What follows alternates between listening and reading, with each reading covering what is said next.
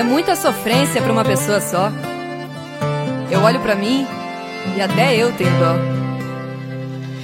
Tinha apenas um sonho na mala e uma voz dizendo que me ama. Mas quem ama não trai, não mente. Você não me engana. Eu subi no altar só pra desmascarar sua farsa.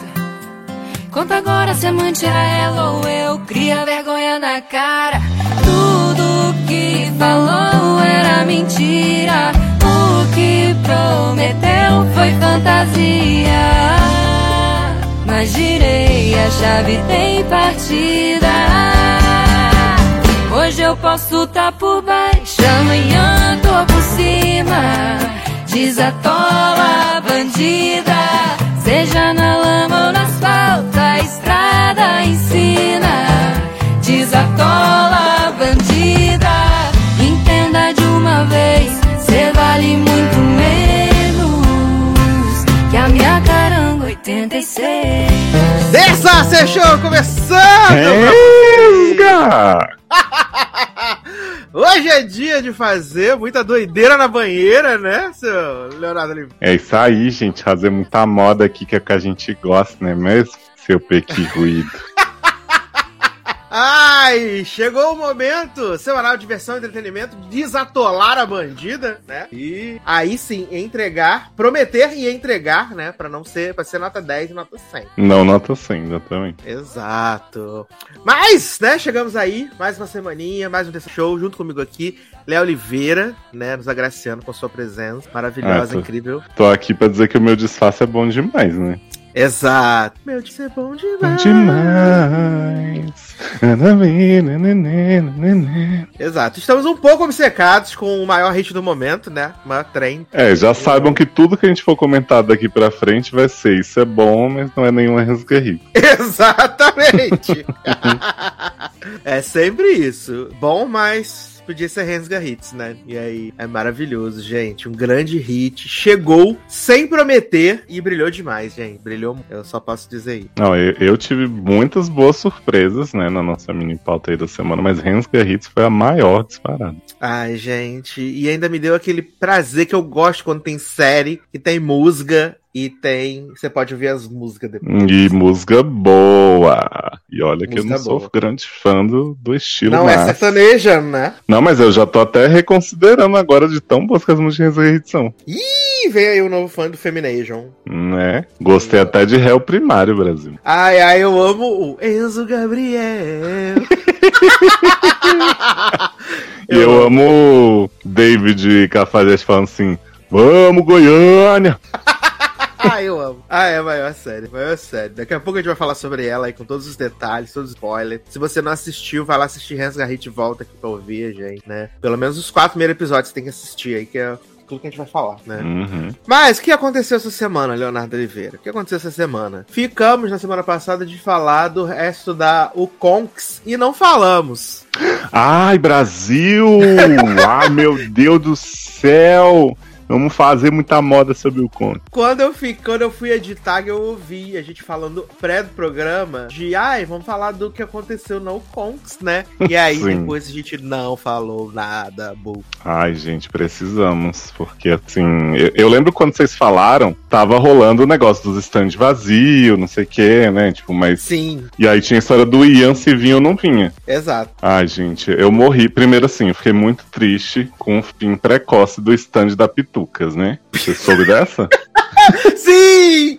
A cópia da Pitica. Tinha lá o stand da Pitucas com as camisas tudo trocadas, Draco Malfoy Grifinória, Harry Potter Sonserina, né? Tudo à- frente de um jeito, o verso da camisa do outro. E aí parece que a Piticas mandou tirar o stand da Pitucas do evento, então foi uma grande perda. Foi esse evento que já não tinha stand, já não tinha artista, já não tinha nada.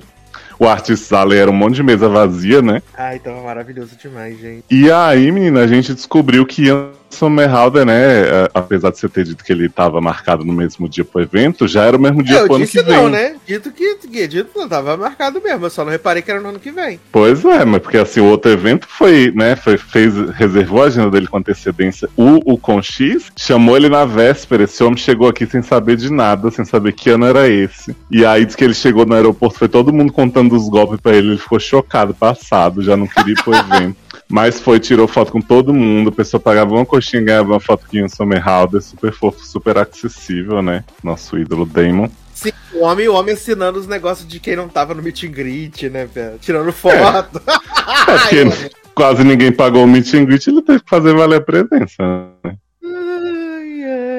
Mas o que eu amei mesmo, Sassi, foi descobrir que uma das consultoras do Conx, Nossa, isso foi assim. né, é a Cam Camilinha, esqueci o sobrenome, nem vou falar pra, com medo do processo, É. mas uma moça que esteve envolvida aí em todos os eventos bem-sucedidos com artistas no Brasil, como Glee Convention, é, Bloodline, né, convenção de TVD, teve uma outra de Once Upon a Time que até esqueci o nome, né, Ai, Emma Swan. Convention. É Drancon, viado. Eu fui, né, como imprensa nesse Dream. Olha aí. Maravilhoso. E aí diz que essa mulher, toda vez que, que dava errado, ela fechava a empresa, abria outra e pronto. Ficou por isso mesmo. Aí arrasou na Ocon X como consultora.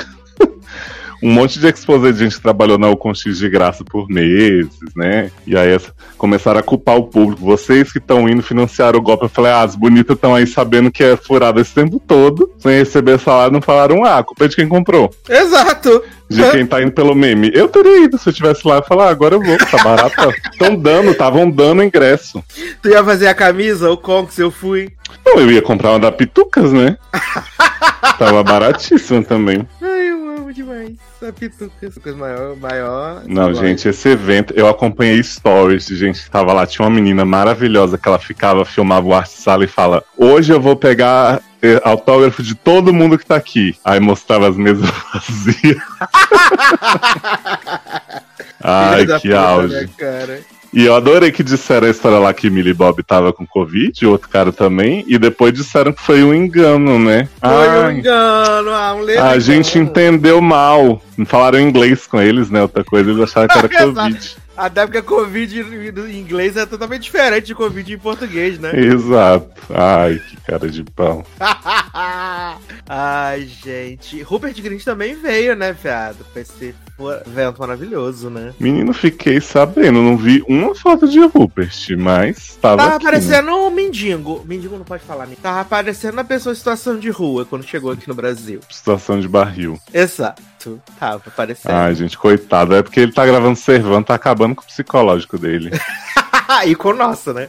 Ah, não, não, eu não assisto mais. Eu assisto ainda, tô pra começar a terceira um dia. Ah, junto com o Slasher. Junto com Evil e Mrs. Maisel, Season 4. Garoto demais. Você é demais. Demais. O meu disfarce é bom demais. Adoro. Ai, ai, gente. O Conks, gente, por favor, que venha a segunda temporada. Ah, é tudo que eu mais quero. Mas eu não duvido que tenha, não, sabia? Porque bem a cara do Brasil depois bombar esse evento. Exato, e aí todo mundo vai. Gente, esse ano vai ser bom, né? É, o que eu fiquei mais impressionado é que tava todo mundo assim, ah, o evento mega milionário, que não sei o quê, e eu nunca tinha ouvido falar disso até flopar. Ninguém, exato. Eu só fiquei sabendo porque a Mônica compartilhou aquele post lá falando dos milhão que estavam cobrando pela Millie Bob Brown, que era cinco conto, né? Eu não tinha visto esse, eu Só só vi quando isso, já né, tava vazio. Aí depois, de repente, bum, tela preta, Lost, dedo no cu, gritaria, gente desmaiada, falso patati patatá. Eu fico pensando se em algum momento chegaram a falar pela Millie Bob Brown que ela tava nesse evento, foi tipo o feat de Melody com a Anitta de antigamente. Ai, eu amo demais! Ai, a música que ia sair, a Anitta não sabia. Porque claramente a Millie Bob Brown foi vendida nesse negócio sem aceitar, gente. Ai, que tem, cara. Que sabor. que sabor. Mas combinado o próximo, né? A gente vai. Ah, por favor, com certeza. Que... Ó, e o quem é CCXP? Exato, se vocês quiserem uma imprensa comprometida em limpar a imagem de vocês, chama o logado.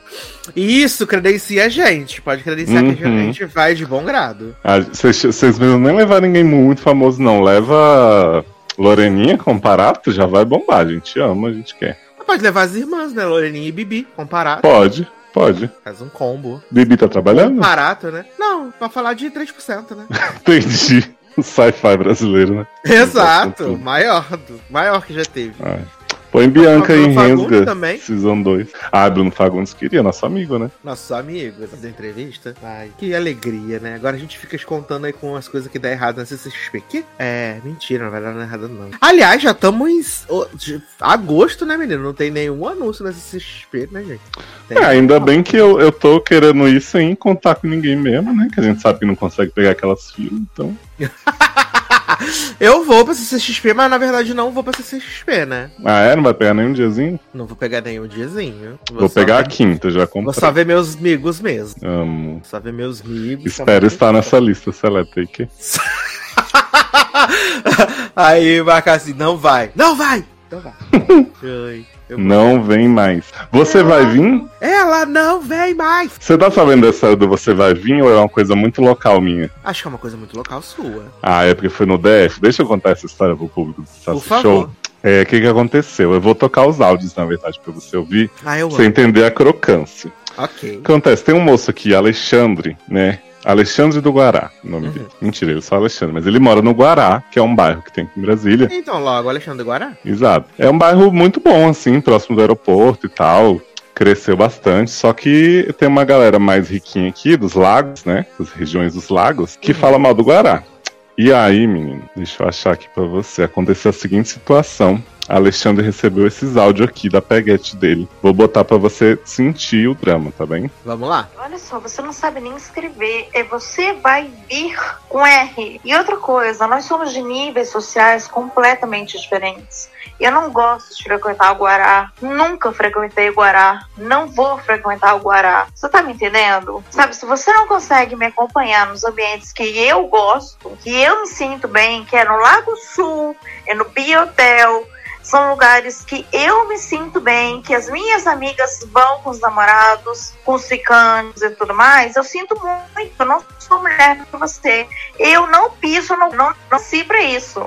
Aí esse foi o primeiro, né? Sentiu aí que ela tá muito revoltada ela tá aqui no Guará. Eu achei meio. A voz dela meio parecida com a voz da Denise. Nossa, coitada, Denise. Denise, é você que está diminuindo o Guará? Mas, mas, você, mas você entendeu o drama, né? Ela só se sente bem no Lago Sul, no Biotel, que é um lugar que até agora não sei o que que é. E a Alexandre queria que ela fosse pra lá, né? Ter uma doideira na banheira.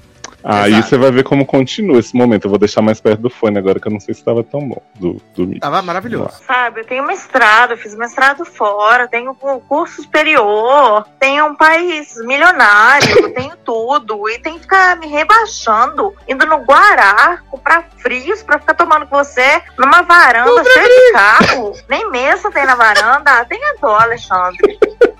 Gente, essa parte da. Ai, não, eu vou até parar aqui, sujo. Essa parte que ela fala assim: comprar frios pra tomar numa varanda cheia de carro, De que não tem carros. nem mesa. Eu fiquei assim, meu pai, o que, que é isso? Eu amei, gente. Agora vamos pro último, que é curtinho, você vê a conclusão do caso. De novo, você mandando, você vai vir. Não é isso, é vir. Escuta minha mensagem anterior. Sério, não dá pra relacionar com pessoas de níveis culturais diferentes, níveis sociais diferentes. Não dá, não dá. Ai, menina, e foi isso, né? Isso viralizou no Maravilhoso Metrópole, né? Aquele site que tem o grande colunista Léo Dias. Ah, que mostrou uma mamada, né? Luz Sim. E aí os moradores do Guará, com razão, tão putos com essa mulher, né? Alexandre, famosíssimo, dando entrevistas. Já tem restaurante no Guará Acharam fazendo... Alexandre, viado? Acharam, menino! Já tem restaurante fazendo hashtag pode vir. Gente combinando pode vir pro encontro com o Alexandre. Maravilhoso. E aí, o que, que aconteceu? Essa moça, não vou falar o nome dela também pra não sofrer processo. Ela. ela tem uma firma de arquitetura que o papai deu, né? Porque milionário. Então o povo já achou. Né? O povo já achou o endereço da firma, já tá combinando de ir lá fazer churrasquinho, levar uns víveres, uns frios, pra poder comer lá perto do Lago Sul. O povo já encontrou o telefone da mulher, o Instagram que ela já deletou. A mulher já abriu queixa contra Alexandre por ter vazado os áudios dela. Tá uma, uma maravilha, gente. O DF nunca esteve tão animado. Eu achei o auge, gente. Tô apenas. E aí, a partir. Do- Isso aconteceu entre ontem e hoje, né? Hoje explodiu mesmo. E aí, a partir disso, eu só falo com os meus amigos agora assim, né? Você vai vir. Você vai vir. E amanhã É. eu vou mandar pra eles um meme que é uma foto da menina escrito assim: Bora almoçar, pobres do Guará, lisos do Guará. Ah, Ney, mas eu tenho que dizer que pessoas que escrevem errado me incomodam demais também. Eu também não gosto, mas assim, eu acho que esse surto psicótico que ela deu por causa de um Você Vai Vir. Não, ela se ele, passou totalmente. E que ele claramente ficou zoando ela repetindo depois, né? Eu achei um pouco. É, ela se E se ela, se via passou essas muito. grandes, essas grandes diferenças culturais antes, ela que não tivesse dado pra ela, né? Aham, bem cuzona ela. Espero que ela sofra muito nessa vida dela. Perca os milhões todos. Ah, Ela tem uma estrada, né? Ah, é? Ela fala, tem uma estrada, fiz uma estrada fora, pais milionários, você quer que eu vá pro Guará? E ela fala assim com um nojo na voz, né? Aham. Cara. E o Guará é maravilhoso, gente. Os melhores restaurantes são no Guará. Tem as bombas lá boas, sabe? Aquele sanduichão assim com tudo. Amo o Guará, amo o Barra Sul. Vou defender. De Uhum. É Soraya. isso, Oh, tem que defender mesmo. De Denise. Coitada. Ai, eu amo muito, gente. Eu amo demais. Metrópolis sempre trazendo cultura pra esse povo, né? Sim, eu já tinha ouvido os áudios antes, mas depois, quando saiu no Metrópolis, é que acharam Alexandre e tal. Tipo, Já sei várias pessoas que pegaram Alexandre. Já sei os amigos de Alexandre em comum. Olha, é uma maravilha. Gente! Amigos em comum com o Alexandre? É porque eu trabalho com gente que já tomou umas com Alexandre na varanda, sem, sem mesa. Ai, meu Deus, a fama chegando mesmo, Brasil. Maravilhoso. Ai, eu amo. Mas, menino, saindo de Alexandre, saindo do Guará, passar aqui rapidamente aqui nas notícias da semana, né? Que ainda tá meio morno, né? Mas essa semana vimos aí a primeira foto de Dr. Cobalto, né? Com os novos residentes de Grey's Anatomy, né? E vale dizer que Dr. Cobalto chamou eles de internos. E internos. Ele fala assim, welcome to the new interns. Eu falei, uai, gente, não era residente? Bom. Eu amei que, assim, Mike Chang, né, tá lá, exalando suas jovialidades, do auge de seus quase 40 anos de Harry Chunzinho. E Midori, uma rainha, né, gente? Como eu amo Midori. Ah, eu achei bem simpático os novos residentes, assim, Uhum. olhando na- nas fotos. Eu acho que se eles souberem fazer mesmo, dar esse gás novo da série, porque a gente tá bem cansado daquele elenco antigo, né? Vamos combinar. Uhum. Eu acho que vai ser legal. A, a gente vai ter aí seu Pompeu fazendo participações especiais, botando a boneca, né, pra dar ordem pra eles. Acho que ser. Pode ser que seja bom. Ah, imagina, agora que seu Pompeu é diretora do hospital, aí botam ela na sala da Bailey, aí a boneca só assim, de costas, na cadeira, Amo. sentada na cadeira. Ai, gente, Ah, já teve aquele episódio da Bailey dormindo, né? Se deixar a boneca lá dormindo também. Ai, eu acho que ia ser absolutamente tudo, né? O pessoal só falando assim, ai, a doutora Grey tá muito ocupada, aí dá um close lá dentro, tá só a boneca sentada na cadeira com os papéis. Ai, Ou então deixa ela de pé umas horas assim se debatendo. Ai, cara, por favor, Shonda. Shonda não, Cristo, faça conta. Ai, ai. Ah, vendo aqui que Physical foi renovada pra terceira temporada pela Apple TV. Ó. Né? Eu não Agora aguentei você a volta segunda a ver. temporada. Não, não. São poucas coisas que eu volto a ver depois que já larguei, né, menino? É, e Physical, acho que não. Gosto de Rosezinha Burn, né? Mas não é o suficiente pra, pra me submeter Ela a esse tipo de Já coisa. fez trabalhos melhores, né? Como aquele filme de terror que ela era Renai. Ai, gente, Renai, saudades, Renai. Ela é que Patrick Wilson, né? Casal do pop. Sim, que ela é compositora. Ah, eu amo. Ah, menino, sabe quem entrou pro elenco de Jaqueta Amarela que vai estrear a próxima temporada no começo de 2023? Quem? Lauren Quem? Ambrose, viado. Eita. Lauren Ambrose, né? A mãe do Baby Jericho. Mãe do Baby Jericho. Entrou pro elenco da segunda temporada. Mas como é que vai ficar servão?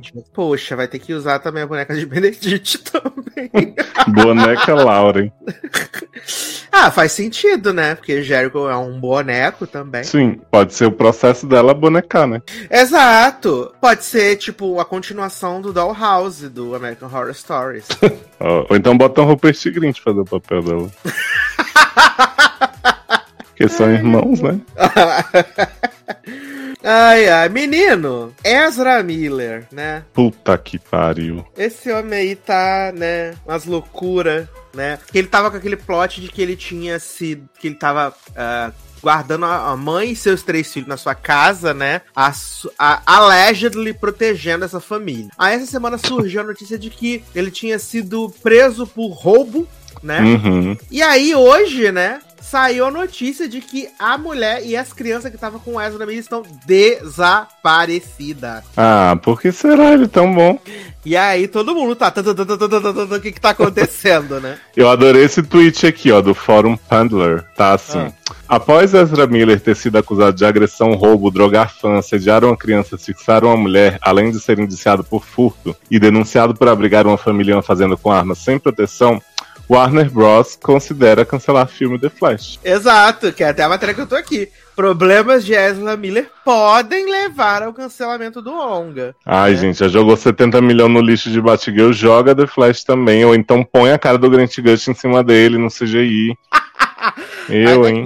Ó, Warner Bros. Discovery vê três opções caso o comportamento de Atori não melhore nos próximos meses. Ah, Eu amo demais. De acordo com o Hollywood Reporter, Miller e sua mãe devem passar um tempo em sua fazenda onde Elo deve buscar a ajuda de um terapeuta. Entre as três opções ponderadas pela Warner está permitir que Mila- Mil- Miller tenha uma participação limitada na turnê de divulgação de Flash, dependendo da resposta de Atori à ajuda profissional. Eu amo esses pronomes neutros, viado. Ah, caso Elo não trabalhe com um psicólogo, o estúdio vê a possibilidade de substituí-le após o lançamento do longa. E a terceira opção, a mais drástica, caso o comportamento de Miller não melhore, a Warner pode cancelar Flash, já que substitui, já que substituí-le exigiria a refilmagem praticamente de todo o filme, pois o projeto já custou 200 milhões de dólares. Ai, gente, francamente. Eu, assim, eu não sei se eu jogaria fora, me colocando no lugar da, da produção. Porque eu acho também tem que você tem que considerar que tem uma produção inteira envolvida no filme além dele, né? Uhum. Por mais que ele seja protagonista, pese. Eu acho que eu lançava sem botar ele em nada. E eu criava um negócio no final, uma cena, um negócio não sei o que, pra dizer assim, ó, esse flash aqui no more, entendeu? Só por- o filme já ia fazer um, um barulho só pela polêmica. E aí enterrava de vez a carreira de Ezra Miller, é isso. Exato, também acho. Fazia uma cena final Grant chegando e falando, agora sou eu. Adoro. Uh, American Horror Story, menino. A 11 temporada estreia agora na Fall Season, né? Disseram. Apesar de a gente não ter ouvido falar nada sobre, mas disseram que estreia agora na Fall Season. Gente, eu não vi nem os 200 teaser que tinha Ryan Paz. É, não teve nada, menino. E aí. Será, será que o vídeo de Mãe Léa lendo já é uma, um teaser de American Horror Story? Provavelmente é um easter egg. Na imagem a gente vai ver os personagens de American Horror Story ali. Amo. Porque confirmados aí no elenco da próxima temporada estão Zachary Quinto, né? Billy Lourdes, tá? Pat Lupon, Sandra Bernard e Joe Mantanello estão confirmados aí na próxima temporada. Porra, promete, porque os piores atores do mundo, Bilu, Zachary e Joe. e Sandra. Bernard, né, velho? É, Sandra Bernard Sandra não, Bernard. não conheço tão bem, mas os outros estão de parabéns, viu? Parabéns, né? Ah, menino, como a vida imita a arte, né? Ontem saiu o primeiro trailer de Bones and All, o novo filme do Luca Guadagnino, né? De Me Chame para o Seu Nome, com Timothée Chalamet. E que na história, menino, Timothée Chalamet é um canibal. Boom. Olha, que apropriado, né? Ai, eu amei demais. E aí, fazendo o link com a notícia, né, de que vai sair na Discovery agora em setembro, né, o House of Hammer, né, um documentário justamente pra falar sobre os abusos e o canibalismo de Armie Hammer, né. Gente, eu achei pesado esse, esse documentário, porque bota as mulheres pra falar dos Bota negócios as e mulheres pra falar. Exato. E aparentemente os Hammer tem toda uma linhagem de loucura aí que a, a matriarca vai revelar, né? É, porque a família dele eu não sabia, né? Quando teve aquele plot que saiu a matéria que ele tava trabalhando no resort e tal, não sei o quê. E aí eu tava lendo a matéria, e aí que eu descobri que, tipo, a família dele é bilionária, assim, trilhardária, é incrivelmente rica, né? Que mesmo se, se ele não fosse ator e tal, ele poderia ser uma pessoa Uhum. muito, muito bem, muito rica. Família do Lago Sul, né? Do Lago Sul, exato. Não mexe vai no Guará. Guará, exato. Ah, e, né, falando de novidades aí, né, John Hamm entrou para o elenco da terceira temporada de The Morning Show. Coitado, vai ser a menina Juliana da vez. Juliana da vez. Ah, ó, segundo The Rap, né, o ator terá um papel central em episódios inéditos como um titã empresarial chamado Paul Marks, que coloca seus olhos na emissora de Corey, Alex e Bradley. Tananana. Você acha que tem alguma chance de Morning Show voltar a ser boa? Menino trocou de showrunner, né? Ah. E mais o showrunner da primeira é do mesmo da segunda? É o mesmo da segunda. É, então. É porque assim, depois eu, eu normalmente diria que eu não tinha essa fé. Mas depois de Westworld, tudo é possível, né? Tudo é possível, né? Exatamente. Às vezes, né, menino? Vamos ver uma temporada sem eles focar 40 episódios em Covid, né? Quem sabe? É, Não. talvez eles sejam mais focados.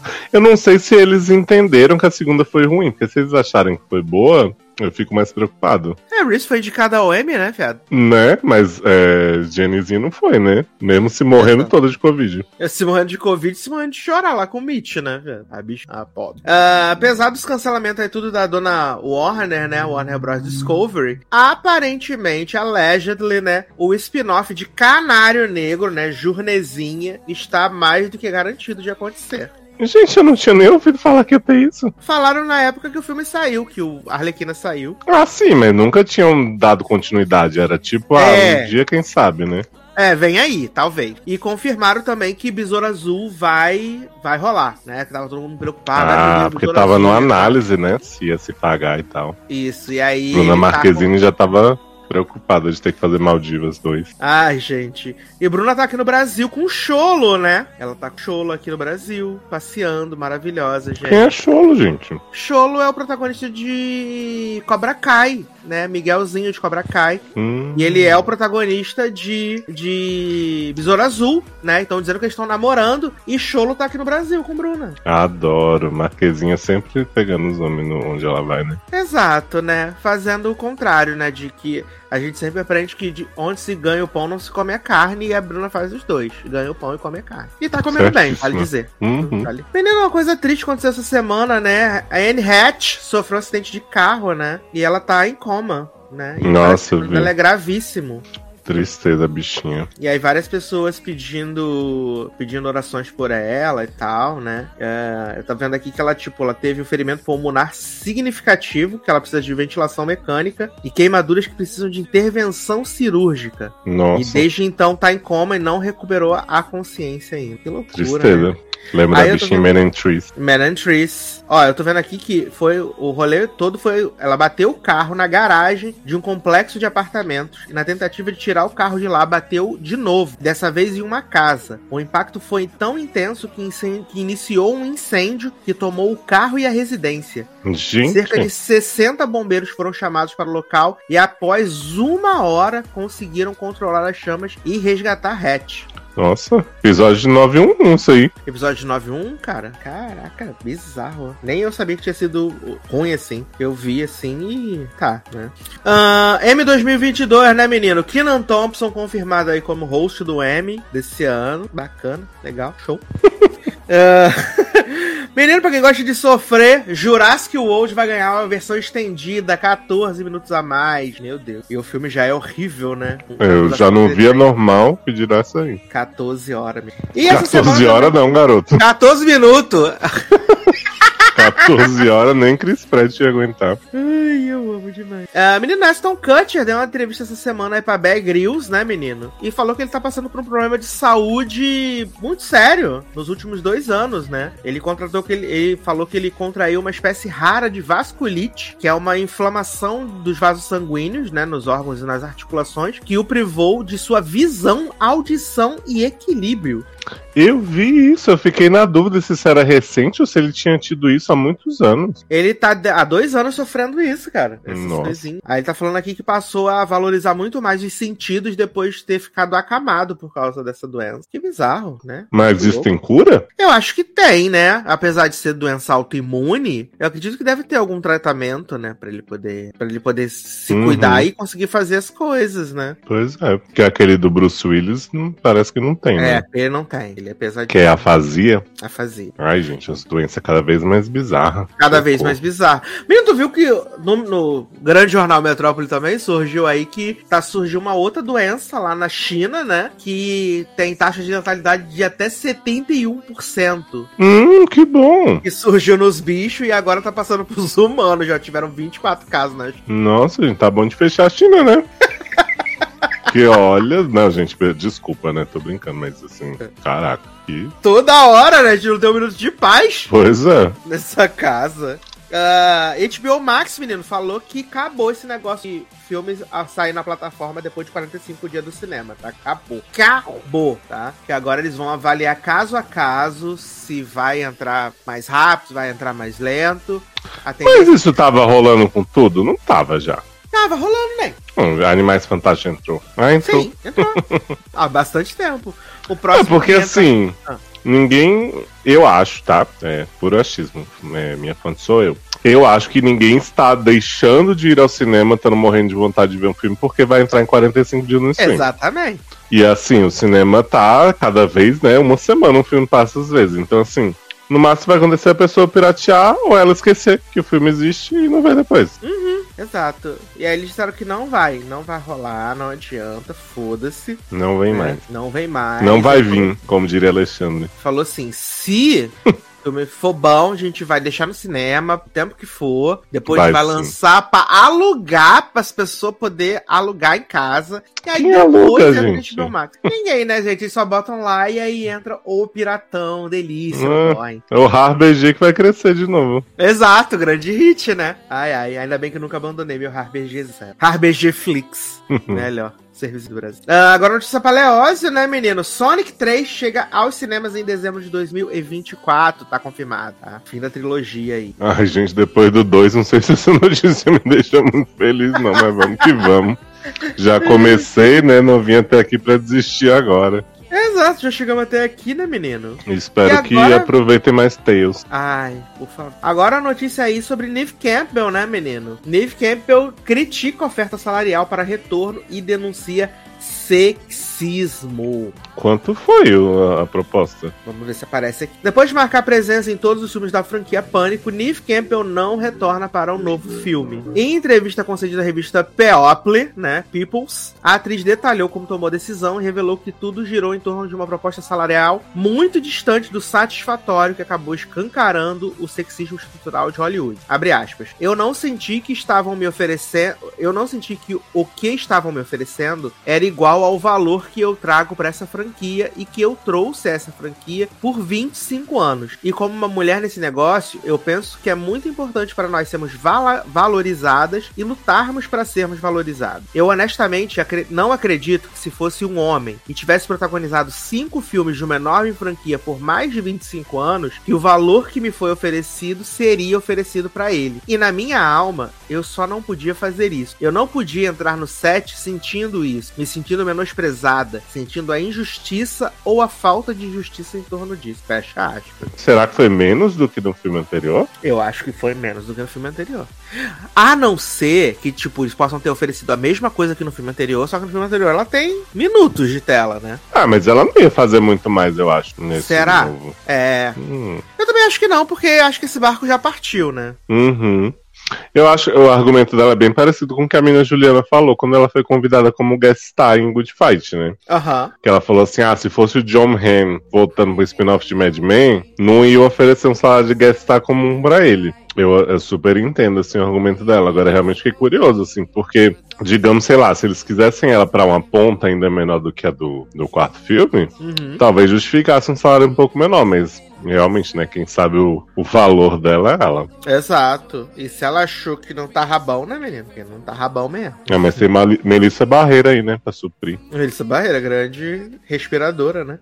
ai, ai. Menina, essa semana Rosário Dawson é, falou e depois desfalou, né? Que ela falou que tava aí no, nos olhar da Disney tudo, um, um, a volta da série do Justiceiro, né? Pelo Disney Plus. E aí depois ela falou assim: Menina, não acredita em mim, não. Era tudo brinco, estava zoando. Ah, adoro. A nova Tom Holland. É, eu ta- eu tava zoando, gente. É tudo mentira. Fica tranquila, vai dar tudo certo. Mas ela deve fazer essas novas agora, né?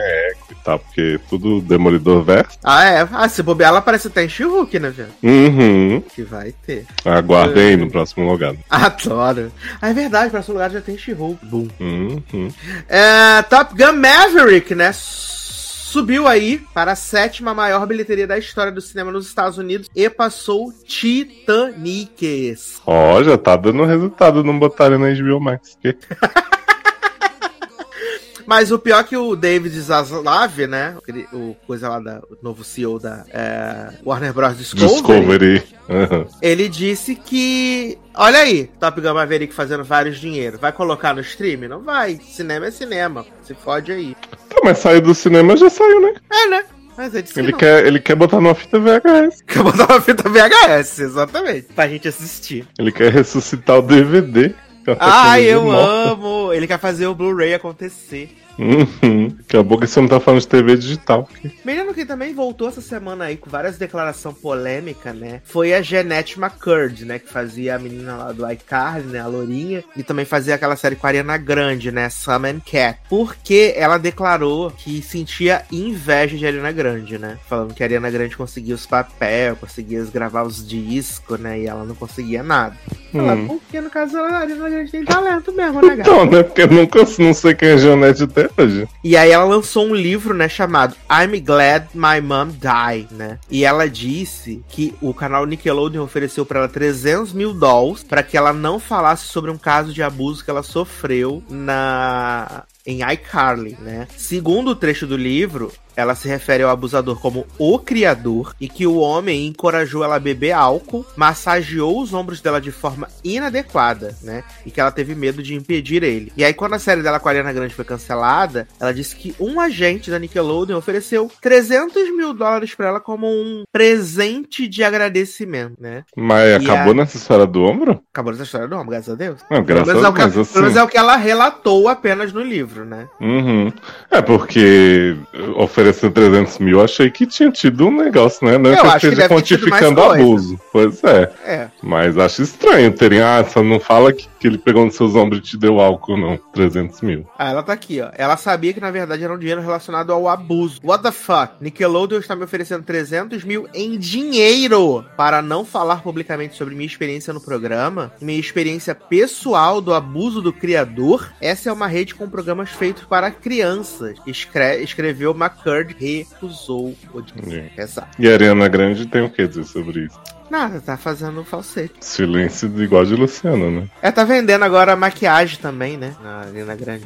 Ah, todo mundo muito dos cosméticos agora no pop, né? Exato, chegou no Brasil Rare Beauty, né? Chegou no Brasil a marca de maquilagem de Selena Gomez, né? Até a Maísa entrevistou ela. Hum, aguardando aí chegar o- as, os- as bolinhas, os ovinhos de Gwyneth Paltrow, né? Adoro para shots, né?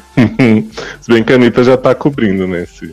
Ah, é, ele mercado. lançou o Puzzy, o perfume pra Prochaska. Ai, eu amo demais. Prochaska sim, né? Prochaska, sim. Ai, eu amo demais. Ela falou, ninguém precisa ficar sentindo cheiro de si. Exato. Já basta tomar chá de cu, né? Uhum, puro cheiro da cu. Prochaska. Sabe o que, que eu não entendo no plot do cheiro da cu?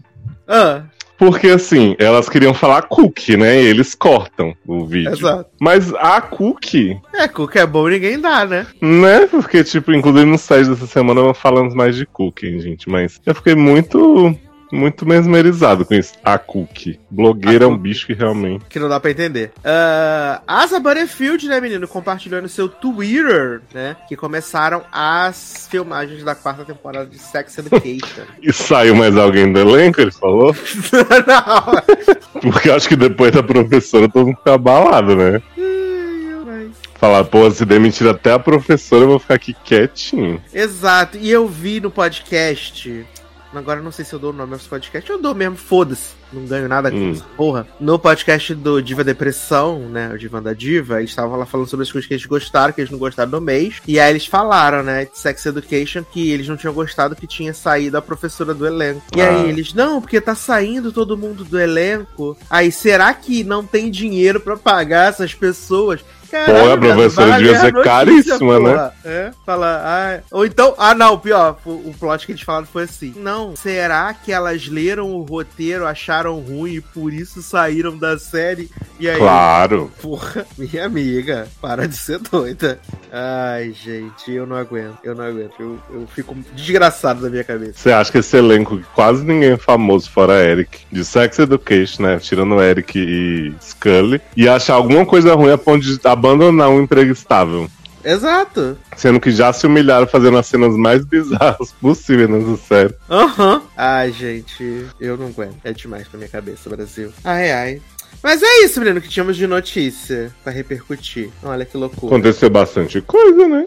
É, e ainda nem começou Fall Season, né? Não, vai vir com tudo. Vai vir com tudo.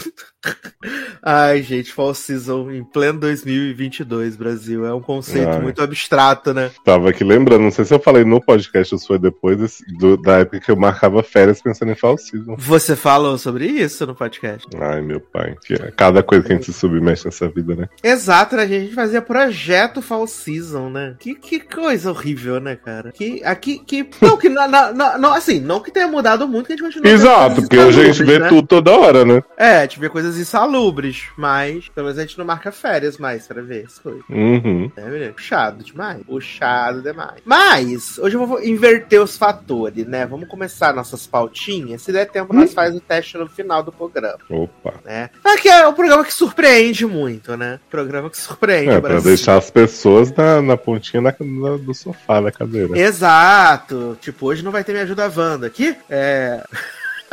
Ah, tinha trazido um caso tão bom. Menino, do vi, Alexandre. essa semana eu vi um que vai, vai estrear uma série coreana de terror. E eu só pensei em você por causa daquela série que a gente viu dos contos, Do lembra? busão. do busão dos. Não, não era do busão, não.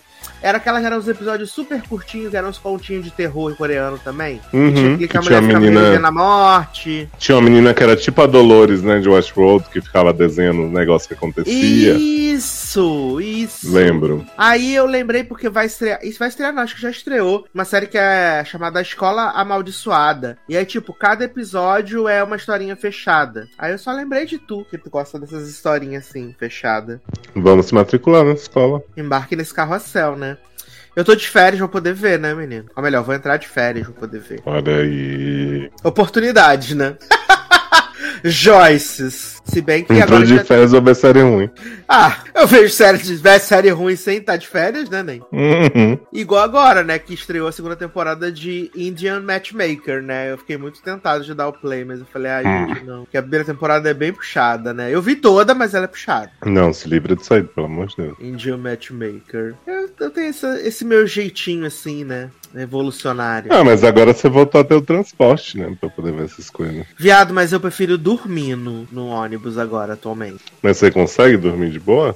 Consigo porque eu pego o ônibus no ponto final, né? Então eu consigo ir sentadinho. Ah, maravilhoso. Aí eu vou dormindo, porque a viagem pro meu trabalho de ônibus é 2 horas e 20, né? Muita, muito tempo.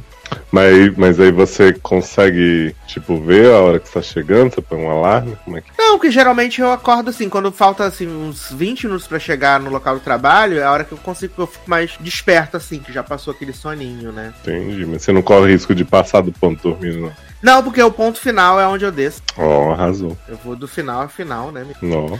Menina, terminei Diário. E aí? Terminei. Terminei muito De fofa, quatro gente. rios. Essa série é muito fofa, viado. Eu fiquei apaixonado pela, pelas, pelas crianças, tudo, né? E o plot da temporada era de que a escola ia fechar, né? Marina Pequena ia fechar. E eles iam ter que ir pra Marina Grande, né? E eles não sabiam o que ia fazer. E enquanto isso, tava rolando as coisinhas lá, né? De, de Pietro, que fez a aposta com o Júlio, né? Que ia conseguir beijar a Ariana e ia conseguir beijar. Ai, meu Deus, qual é o nome da menina? Esqueci agora. Que ele ia conseguir beijar.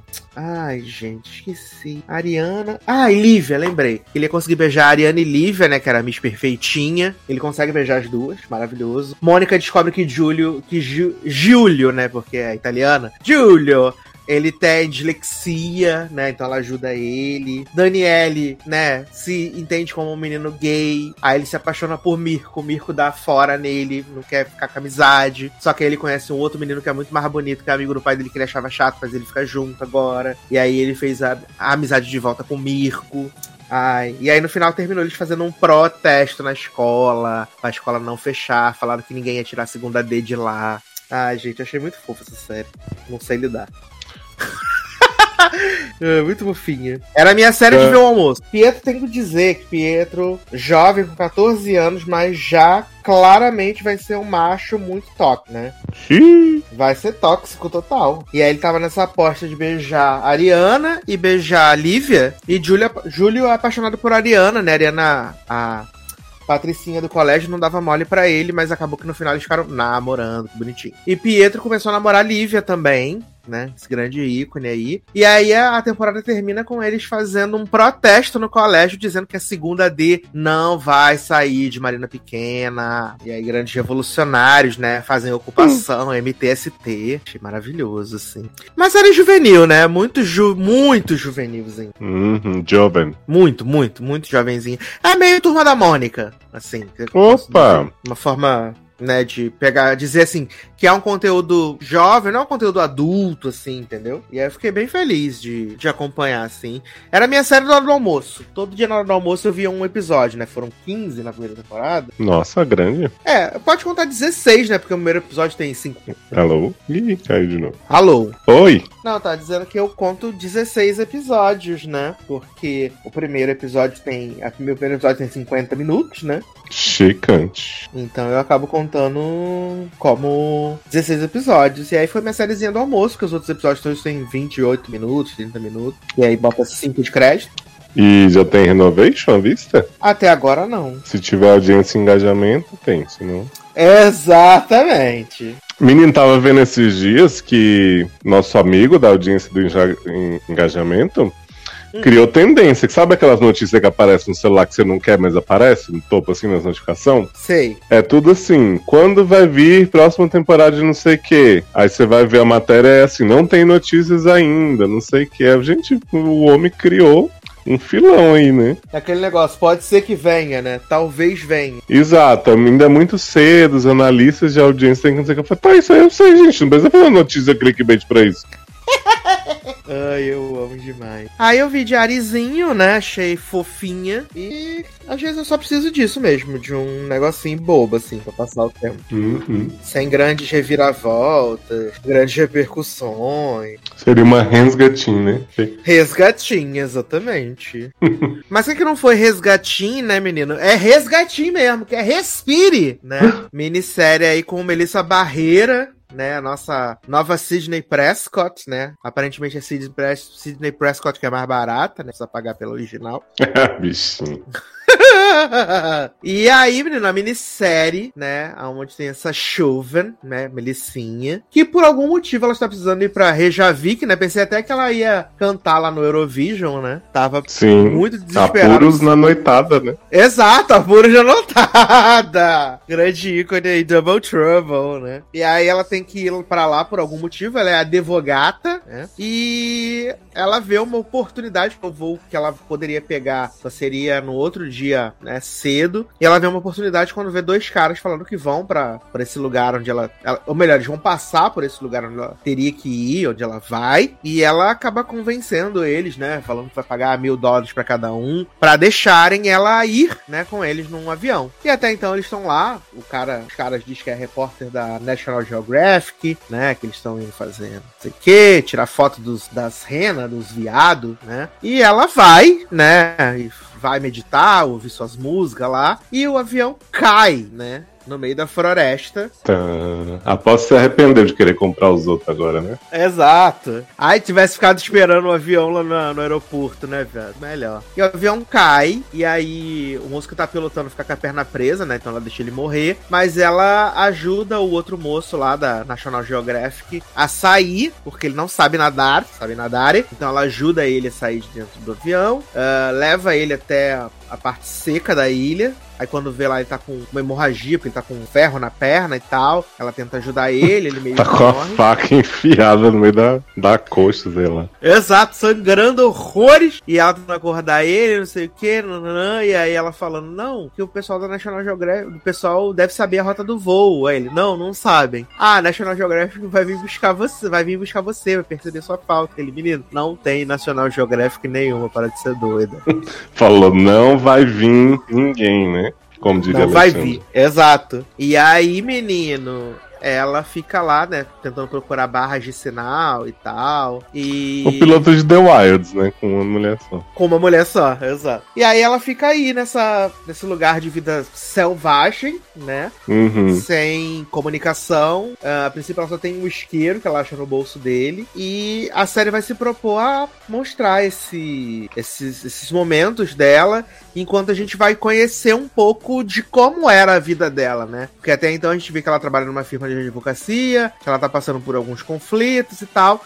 Ela e tem um no namoro. primeiro episódio, que é um Stalker. namoro, exato. Nossa, bizarríssimo, né? E aí a gente vê no final do primeiro episódio que ela tá grávida, né? Uhum. De Luiz Carlos Prestes, vai ter filho no Brasil. e vai ter filho no Brasil. E assim, ah, eu não sei quantos episódios Leózio viu, mas eu vi o primeiro e o final do último. Garoto, Ah, é isso. você tá Ah. pronto pro plot twist? E aí, menino, eu, eu que eu falei com você, né? Eu não gostei da série porque eu não simpatizei com a personagem. E aí isso me tirou um pouco, assim, da, da- de, de me importar com ela. Eu realmente não consegui criar uma conexão com ela. Ah, achei que os flashbacks, assim, no primeiro episódio, pelo menos, eles foram muito jogados, assim, né? Então, é, eu tive essa dificuldade. E aí, quando acabou o primeiro episódio, eu falei, tá bom, não preciso ver mais, né? Só vou ver se ela sobreviveu. É isso. E, e desisti. Mas teve plot twist? Não, o plot twist é que eu vi toda. Ah, é verdade, eu tomei um susto quando tu falou, né, que tava assistindo lá tudo, que ela tava nas florestas, tudo, não sei o quê. Falei, mas, gente, o jovem tá empenhado mesmo. É porque são seis episódios, né, então é sucesso. Sim. É porque assim, eu eu concordo que ela não é uma personagem muito cativante, né? De início Uhum. você já fica meio com o pé atrás. Mas teve uma coisa no segundo episódio que me deixou intrigado com essa, essa jornada dela. Porque assim, a parte do presente. branco na floresta. Porra, o plot do urso, uma barra, mexendo no morto lá, enquanto ela nadava pra ir pegar as coisas no avião. Ai, ai. Mas o que, que eu achei do, da estrutura da série, assim, né? A parte de sobrevivência dela no presente é bastante curta, se você for pegar os episódios. Uhum. Muito é, é essa sessão de terapia dela, né? Com o passado e vendo os espíritos das pessoas, do pai dela, do namorado, não sei o quê. O último episódio é desesperador, que ele só flashback, só as pessoas aparecendo. Pois é. E aí, tipo, achei legal que no segundo, quando ela se dá conta que, que realmente não vai ninguém atrás, o cara que é o esse, esse cara que morreu, né? Que ela tenta ajudar no começo, mas perece, ele fala pra ela, e aí, claro que todo mundo tá falando pra ela é ela mesma, né? Tipo, é o subconsciente dela. Ele fala assim: você sabe que ninguém vai vir porque ninguém se importa o suficiente com você. Aí eu pensei, porra, essa menina, ela é sinistra, assim, ela é pouco cativante por um motivo, né? Então eu preciso ver. Uhum. E aí eles vão explorando toda essa questão dela do, do abandono da mãe, né? Que ela ficou se sentindo muito culpada. O pai que tinha que ficar sempre reafirmando que ele ia estar sempre lá pra ela, não sei o que, não precisava se preocupar. E essa relação bizarra com esse cara, que é de quem ela tá grávida, assim.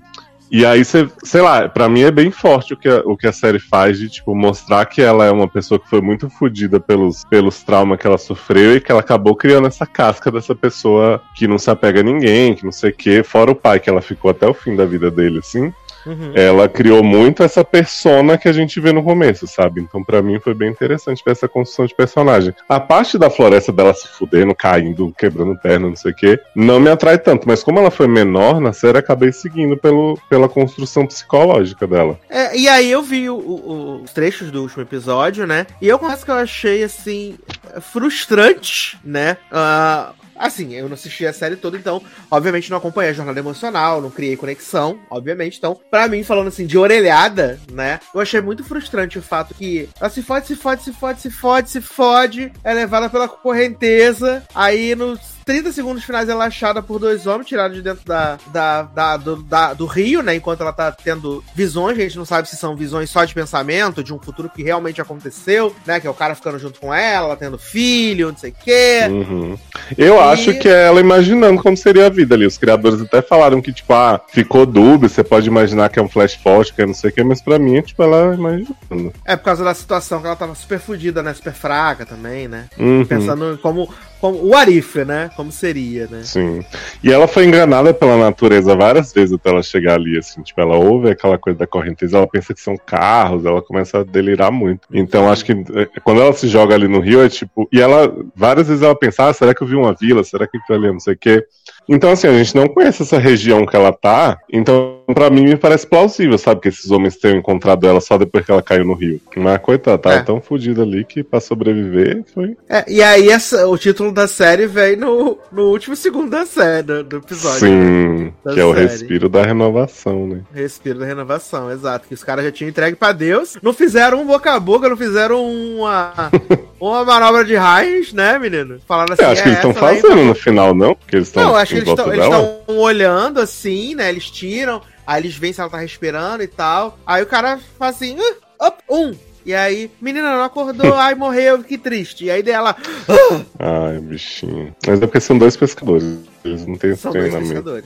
Ah, entendi. Não viram Grey's Anatomy, né? Uma coisa que eu achei muito curiosa. Não. Coisa que eu fiquei, achei muito curiosa dessa série é que quando eu comecei a ler sobre ela, ela dizia assim: uma mulher que cai num deserto no Canadá. Eu fiquei, deserto? Mas tem água, gente. Tem um mar, tem um rio, tem um negócio. E aí eu acho que eles quiseram dizer região deserta, né? Porque aqui não é um deserto nem aqui. Sim, sim. é um deserto de árvores, né? Você não entendeu o conceito. Ah, sim. Vulgo floresta, né? E vale dizer tá que o lugar é é belíssimo. Sim, Leandro ia gostar das landscapes. Pois é. Mas. E o que eu tava é, falando, Ah, o que eu tava falando antes de quando eu comecei a ver o segundo, assim, é que o quanto que deve ser difícil você gravar uma produção dessa que depende só de uma atriz. Por mais que ela tenha umas conversas ali, né, que o pai dela aparece, que o tal. Tipo, ela teve que segurar a série inteira. E eu acho que isso é um negócio, tanto um desafio muito grande para um ator, deve ser muito legal de fazer, mas também muito difícil, né? De você. Porra, a cena que ela tá vendo o urso, eu imagino que, sei lá, só falaram assim, imagina que tem um urso ali e grita da água. E foi o que ela ficou fazendo. ela fez igual Daenerys, né? Em Game of Thrones. Pô, grande exemplo.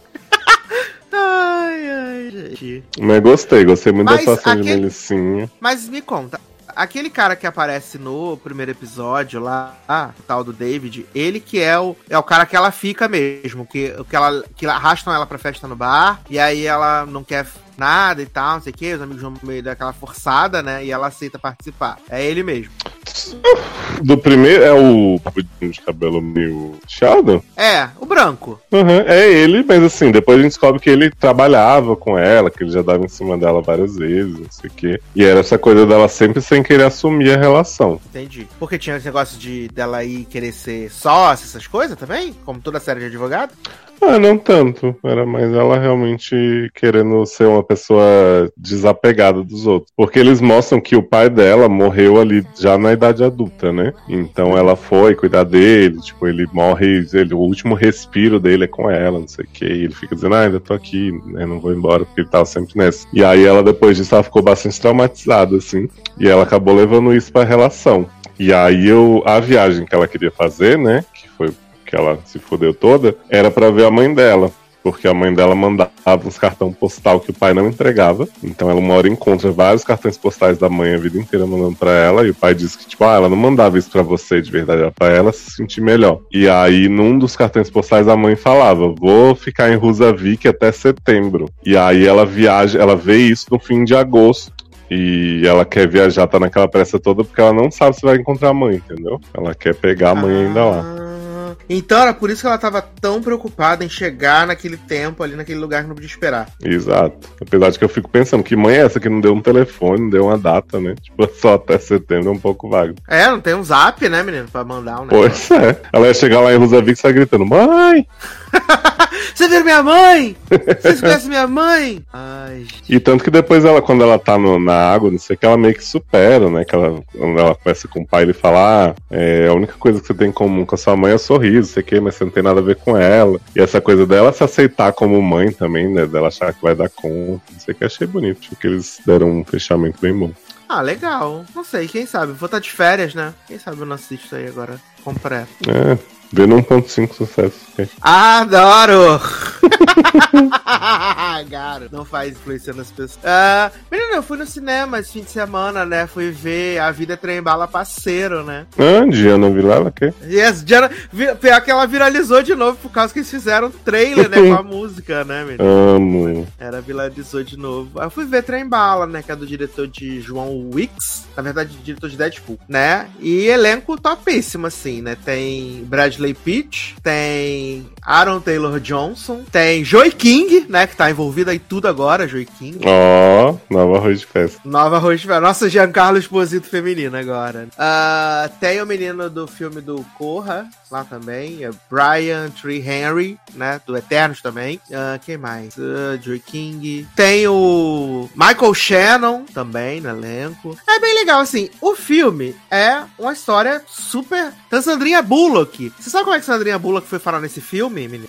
Ah, foi o que ela fez escambo com o Brad Pitt, não foi? Exato, ela fez escambo com o Brad Pitt, né? Que Colocou o Brad Brad Pitt no da ilha. Fez a participação na Cidade Perdida e ele falou assim: então tu faz um- uma participação lá no, no meu trem bala. E ela falou: já é, nós estamos juntos. E ele ainda levou o Channing Tatum de, de brinde. O Channing Tatum aparece no filme também. Olha aí. Aparece o Channing Tatum e aparece o Ryan Reynolds, né? Porque é amigo do, amigo do diretor. Aí o Ryan Reynolds também faz uma ponta também, assim. É bem legal, assim, o filme. Ah, ele é super, super rasa, assim, a, a, história dele, né? Ah, a gente começa vendo o pai, que o filho dele foi empurrado de um, de um prédio lá no Japão, e ele decide entrar no, nesse trem, que ele recebe uma mensagem dizendo que a pessoa que empurrou o filho dele tá nesse, no trem. Enquanto isso, o Brad Pitt tá sendo, né, ah, enviado pela Sandra Bullock pra entrar no trem bala, pegar uma maleta e sair do trem. E aí, ah, as histórias vão meio que se interligando, né, porque essa maleta, na verdade, é de um pagamento de um resgate de um filho de mafioso que uma dupla de assassinos estava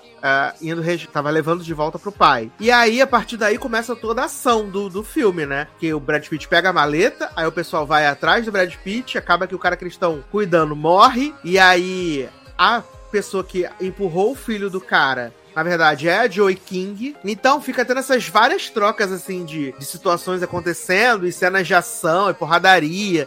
Tem o Bad Bunny também no elenco, né? O Bad Bunny vem. E assim, é um filme com duas horas e. acho que duas horas e dez. Mas ele é tão frenético, acontece tanta coisa, tanta coisa que tu não vê o tempo passar.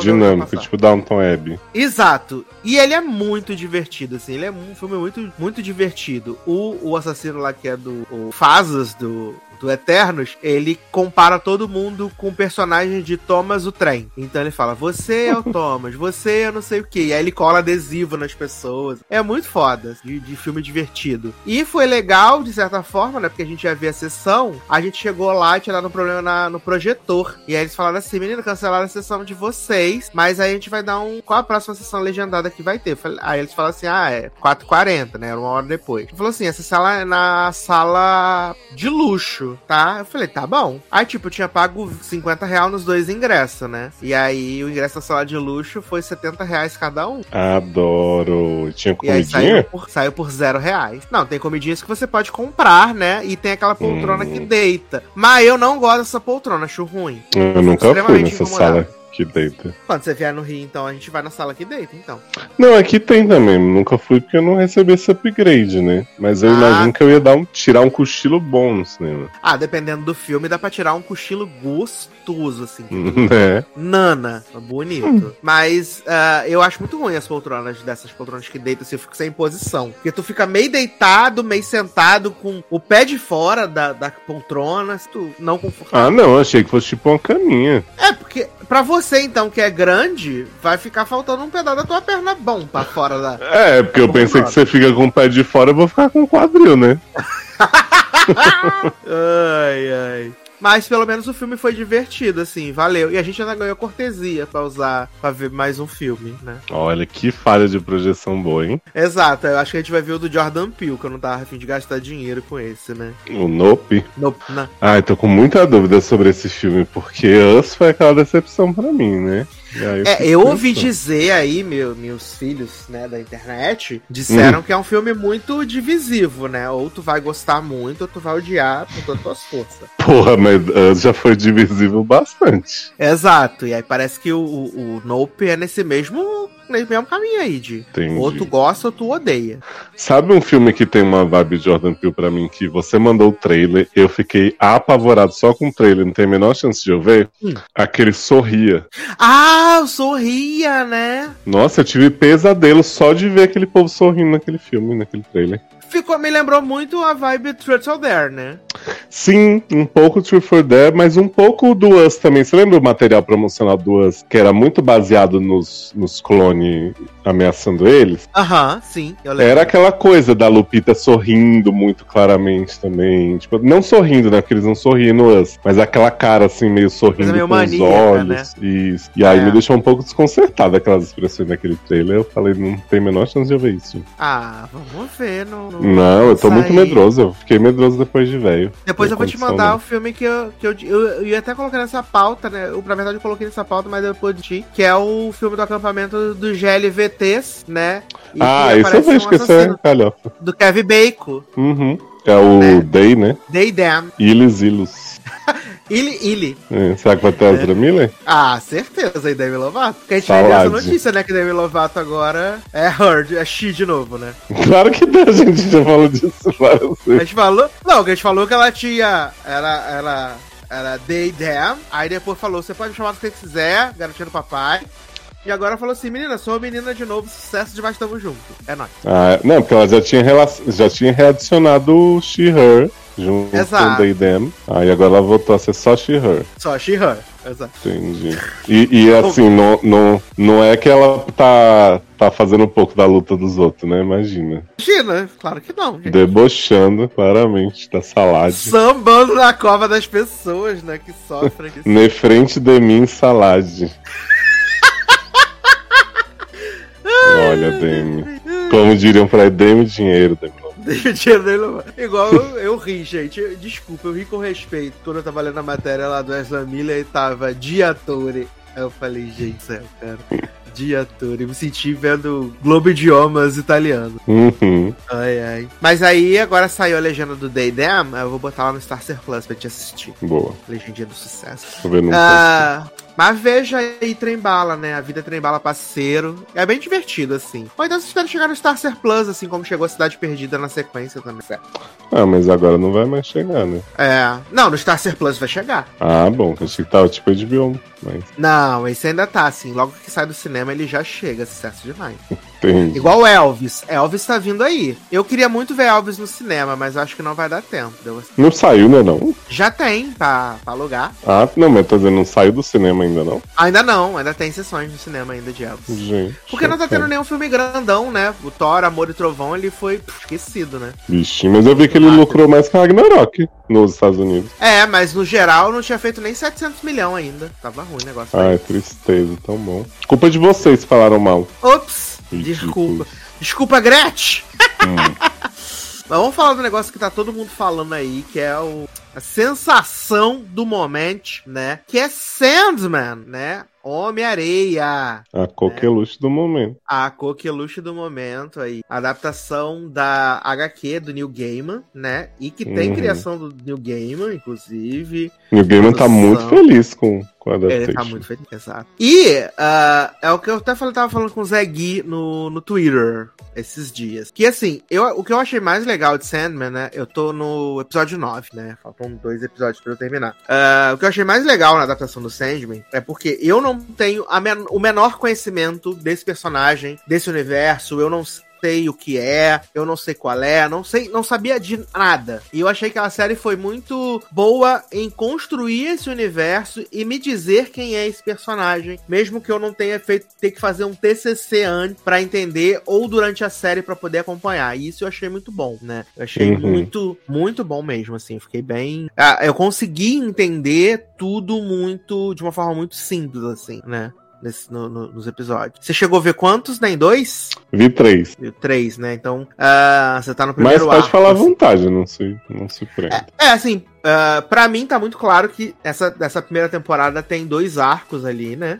Um vai até o episódio 6. Na verdade, um vai até, até o episódio 5. Aí a gente tem o episódio 6, que ele é tipo um epílogo prólogo. E do 7 em diante você tem um outro arco, assim. Pra mim ficou muito claro isso. Se eu estiver falando errado, se eu falando merda, não me corrijam nos comentários, porque senão fica É, não, o Henrique conhece um pouquinho, assim, de, do, do universo e tal, ele leu as histórias da morte, que tem também na série, e ele falou que eles é, pegaram coisinhas, assim, de, de cada história separada de Sandman e tentaram fazer essa costura, mas que realmente eles vão em, em temáticas bem diferentes. É, eu tenho que dizer, né? com- pelos oito episódios que eu assisti, eu gostei muito mais da primeira parte da temporada, até o episódio 6. Eu acho que Eu ouvi falar que do 6 pro 7 é um ritmo bem quebrado. Isso. Aí do 7 em diante até agora eu ainda. Eu tô achando legal, mas eu não, não, não tô assim 100%, né? Uhum. Ah, no elenco de Sandman, a gente tem Boydzinho Holbrook, né? De Narcos. Aí.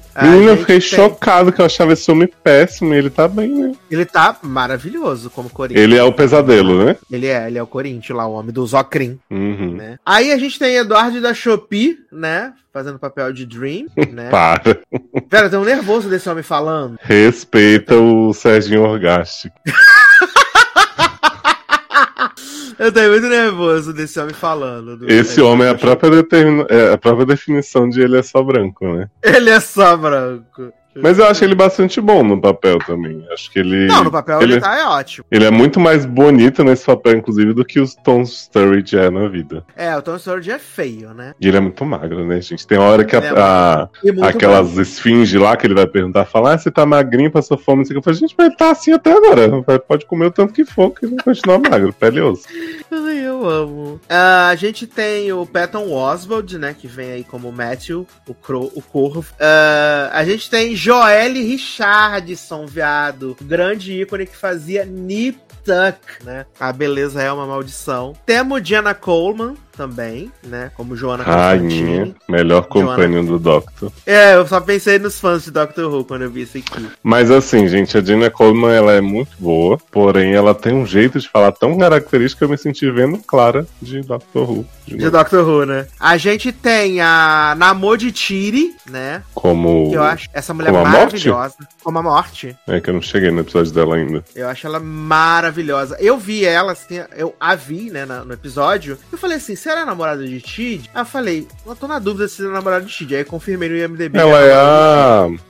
É a menina do I Make You também, né? Que é a da Dari vai Exato. pegar o marido. Tid. Ela Dari pega o marido. Exato. E completando o elenco, a gente tem Lupin, né? Tem aí o Lupin do Harry Que não Potter. é Lupin. Não é Lupin, é Lupin mesmo, né? Remo Lupin, o, o David Tillius, né? E pra quem não viu nada, é baseado na HQ, né? A gente tem o, o Morpheus, né? Na verdade, o Morpheus, né? O, Uhum. o Rei dos Sonhos, que ele tem esse, esse reino lá dele, e lá no começo ele mostra, né, que as pessoas vão pra lá enquanto elas estão dormindo, né, vivem suas fantasias e tal, e que de certa forma ele mantém esse equilíbrio entre o, o, o- o universo desperto, né, e o universo dos sonhos. Só que aí esse Corinthians, né, meteu o louco, partiu pra terra, e aí ele falou assim, menino, preciso trazer esse homem de volta, porque ele gosta de causar, né, ele gosta de causar. Aí ele vem pra terra nessa, nessa missão. Só que aí ele é encalacrado, né? Enclausurado, aprisionado pelo Tywin Lannister. Uhum. Né? Aprisionado pelo Tywin Lannister que fez lá um- umas, umas- uns feitiços Queria trazer sabendo- o filho de volta, né? de volta. Aí a ideia dele era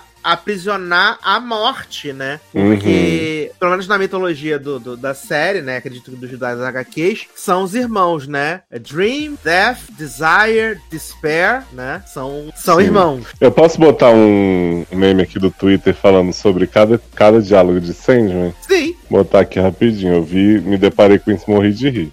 Aí a menina diz: Conheci um garoto chamado Amor.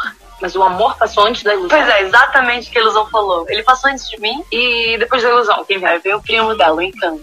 Ah, até que eu gostei disso. É, eu também tô gostando dessas ideias. Quem é a mãe da ilusão? A felicidade. Só que ela é apressada porque ela se casou com o momento. Ah, o momento é o pai da ilusão? Não, é o esquecimento. Hum. E quem é que manda em todos esses sentimentos? A fé. Ah, lindo isso. ali. Ilusão. A fé. A fé. Não é igualzinho? Aham. Exatamente. Ai, gente. Ai, eu amo. Aí, menino, o Dream, ele sai lá do reino dele, né? Deixa a Vivienne falando assim, menina, cuida aí rapidão que eu volto, tá? Né? Luci... Não é Luciane? Vivienne? Não é Vivienne? Luciane? Luciano, eu acho. É que Vivienne é a atriz que faz. Ah, Viviane Viviane. Fazante. Vivienne fazendo Lucienne. Uhum. Eu amo. E aí ele decide vir aqui pra Terra pra buscar o, o Corinthian, né? E ele é aprisionado pelo Tywin Lannister que tá fazendo um, a- um feitiço, né? E aí no quadrinho o Tywin Lannister ele é realmente um mago, né? Que ele só se intitula mago, né? Meigos. E aí ele tá tentando aprisionar a morte pra ele poder tentar trazer o filho dele de volta que morreu, né? Na guerra. Uhum. E Ah, não, ou morreu na guerra ou morreu na peste, porque a série começa em 1916, se eu não me engano. Fica na guerra, então.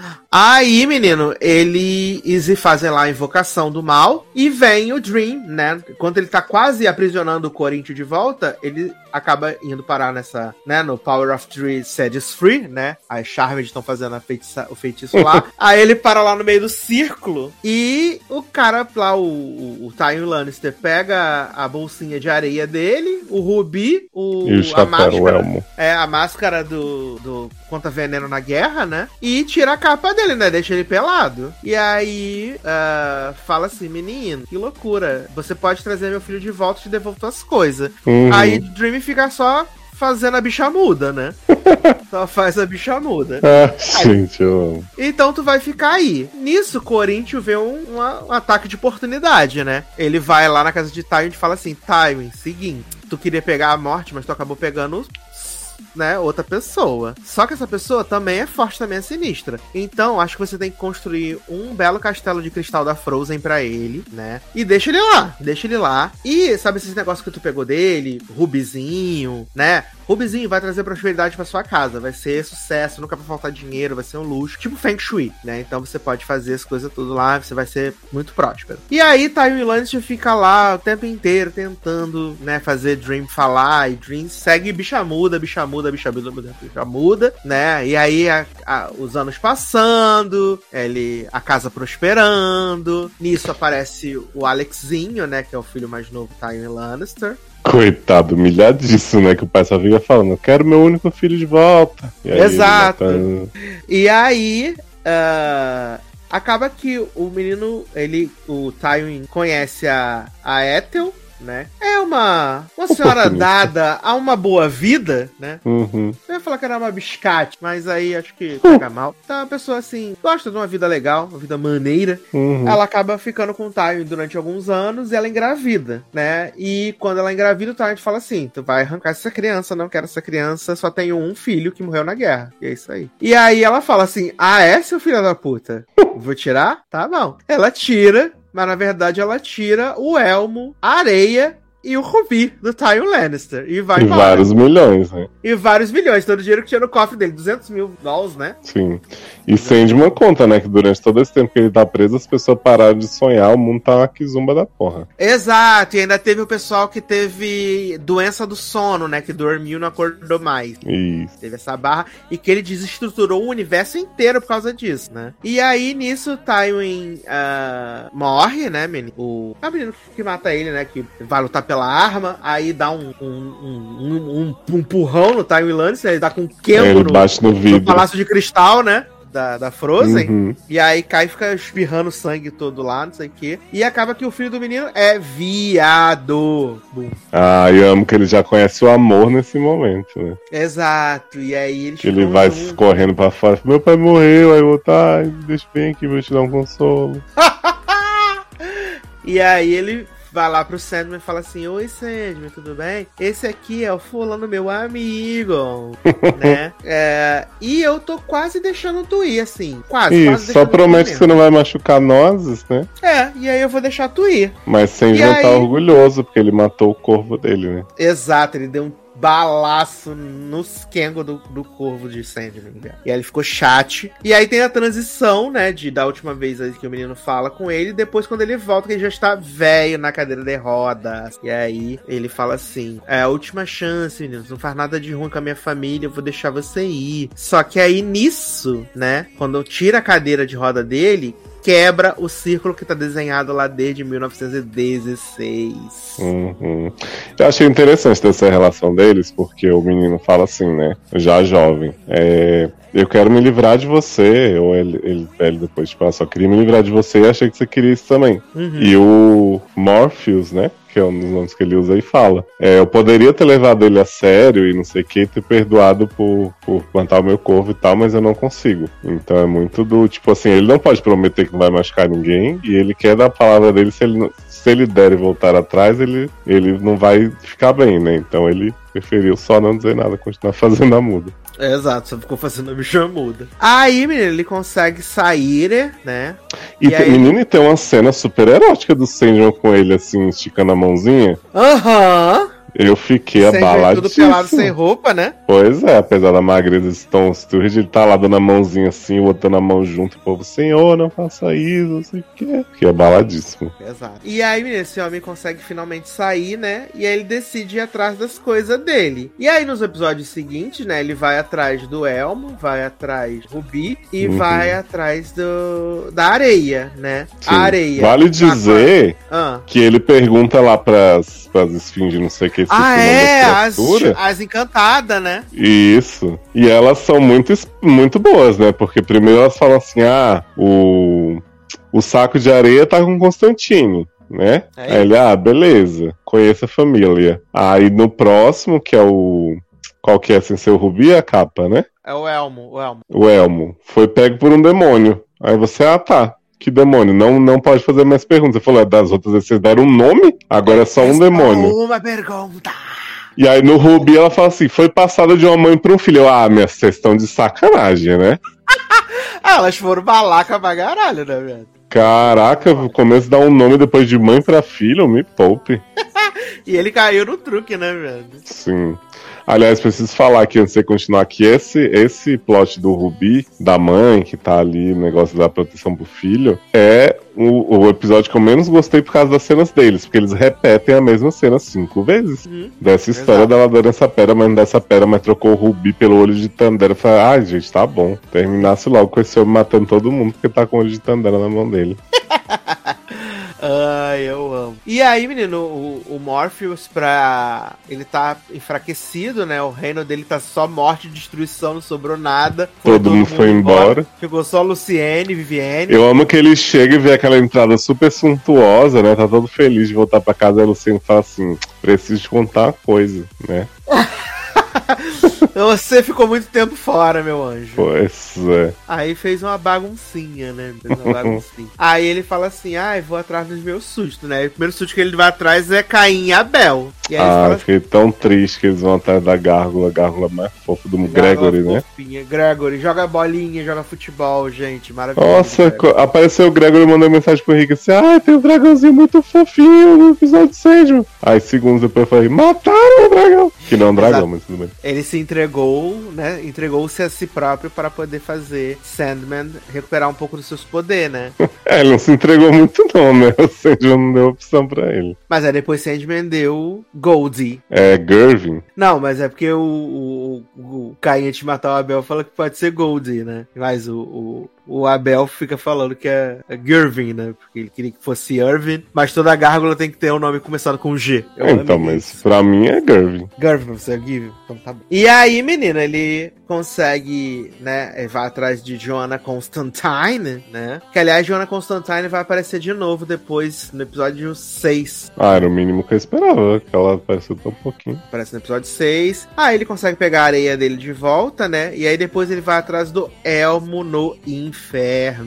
Foi aí que eu parei. Ele falando e aí, quem é a capetuda? Brienne. Brienne é a capetuda. Amo. né? Brienne é o capeta. E aí, menino, eles fazem um duelo, né? Um duelo de titãs pra. Porque ele descobre o, o demônio que roubou o, o Elmo, né? Só que é lá no inferno. Ah, eles têm que fazer um trial by combat, né? E aí o Sandman vai ser o próprio responsável pela batalha dele. E o demônio que roubou fala assim: Eu voluntario, né, Brienne, Lúcifer, como a minha campeã. Hum, Aí Brienne fala assim: super justa essa luta, hein? eu também achei, justíssima. E o aí dono da luta- bola e o visitante. Ah, o dono da bola é visitante. E aí a luta, eu achei a luta o auge, né? Porque é uma luta meio que mental, né? Você não. Eu pensei assim, vai ter porradaria, vai ser foda, né? E aí a luta é assim: eu sou. ah, como é que é?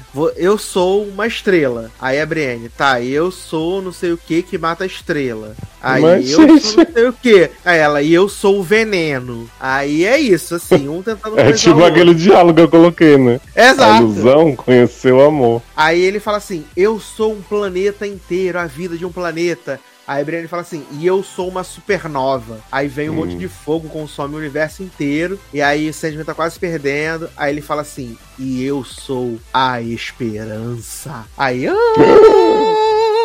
Ele fala assim: toda criança deve ter direito a não sei o que, essas campanhas demagógicas. eu amo. Olha. Aí ele ganha a batalha, pega, consegue o elmo de volta e Brienne fala assim: "Ah, que tal se eu mandar todos os demônios que tem aqui matar você? Já que você achou que você ganhou pra caralho. Você é o fodão, você é o pica grossa, né? E aí ele fala assim, menina, né? Vai ficar um pouco chato se você me matar aqui. Eu vou embora e você que lute, né? Um abraço. Aí depois ele vai atrás do Rubi. E aí a gente vê o Corinthians, né? Indo atrás da Ethel. E a Ethel, ela não envelheceu muito, né? Por causa do Rubi. O Rubi é, manteve ela viva, né? Mesmo ela já estando com mais de 116 anos. Uhum. E aí o Corinthians vai lá e fala assim, menina, Dream vai vir atrás do teu Rubi aí, né? E cadê o Rubi? E ela fala assim, menina, o Rubi tá com meu filho, né? Tive que tirar o Rubi de meu filho, porque meu filho tava ficando meio doido com esse Rubi. Aí o filho dela tá num sanatório, né, viado? O Lupin tá num sanatório. Aí ela vai lá e fala, ai filho, te amo, pode ficar com o Rubi, não sei o quê. Aí ela dá o medalhão que ela comprou com o diabo, né? Que não era a Brienne, deu o medalhão pra ele. E aí essa mulher fica carcomida em 3 segundos. Ela Sim. esfarela, você vira Rio Grande. É maravilhoso. Que é a barra, E aí- como ela deu o olho de Tandera pra ele, né? Deu o olho de Tandera pra ele. Que tinha com ela. É, e o olho de Tandera tem o poder de defesa, de defesa, né? Se fizer alguma coisa contra você, Sim. a pessoa explode. O guarda chega lá pra atirar nele e fala, acho melhor. Não,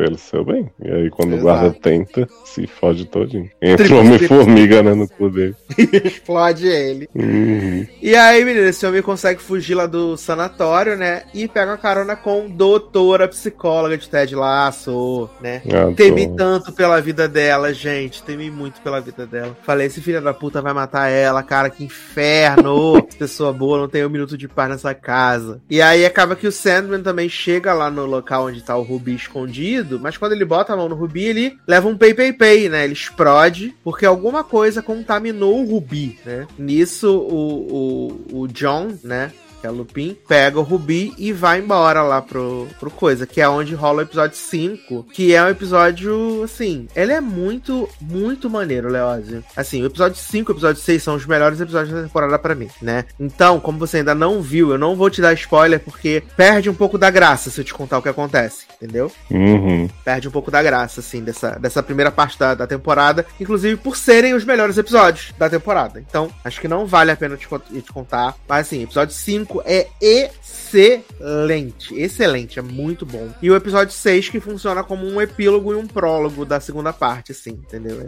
É, é muito legal. Se vocês tivessem ah, conseguido terminar até a nossa próxima semana, aí a gente fala sobre esses episódios. Uhum. Mas até então eu tô gostando, assim. Eu achei que a, a série apresentou bem o personagem. O menino que faz o Sandman ele é muito bom, né? É, o elenco também tá super bem, assim. E eu consegui me ver cativado pela história, assim, pra, pra seguir. Assim que, a, mesmo que agora nessa segunda metade ela deu uma quedinha, assim, pra mim. Mas ainda assim, tá bem longe de ser uma série ruim. Uhum. Eu tô bem satisfeito. Eu gostei também, eu achei a série visualmente muito impressionante, assim, acho que se não gastaram muito dinheiro nessa série, parece que gastaram, né? Porque realmente Uhum. tem umas coisas bem grandiosas. E eu achava que eu não ia gostar muito, porque assim, né? Vou falar uma coisa que a comunidade literária vai, vai me queimar na estaca aqui. Eu tenho, não tenho tanto interesse nas, nas narrativas do New Gamer. Eu acho que é um negócio muito específico desse negócio dele estar sempre falando de deuses, de coisas muito abstratas, não sei o que. Então, assim, normalmente eu admiro muito ele como pessoa, assim, acho que as lacradas que ele dá no- nos fãs idiotas são muito boas, mas eu não, não sou o público da- das obras dele, assim, um pouco que eu li, eu não me identifiquei tanto. Então eu fui pra Sandman achando que, que eu não ia conseguir ser fisgado, não. E eu achei bastante bom, assim, acho que é uma história filosófica na medida do possível,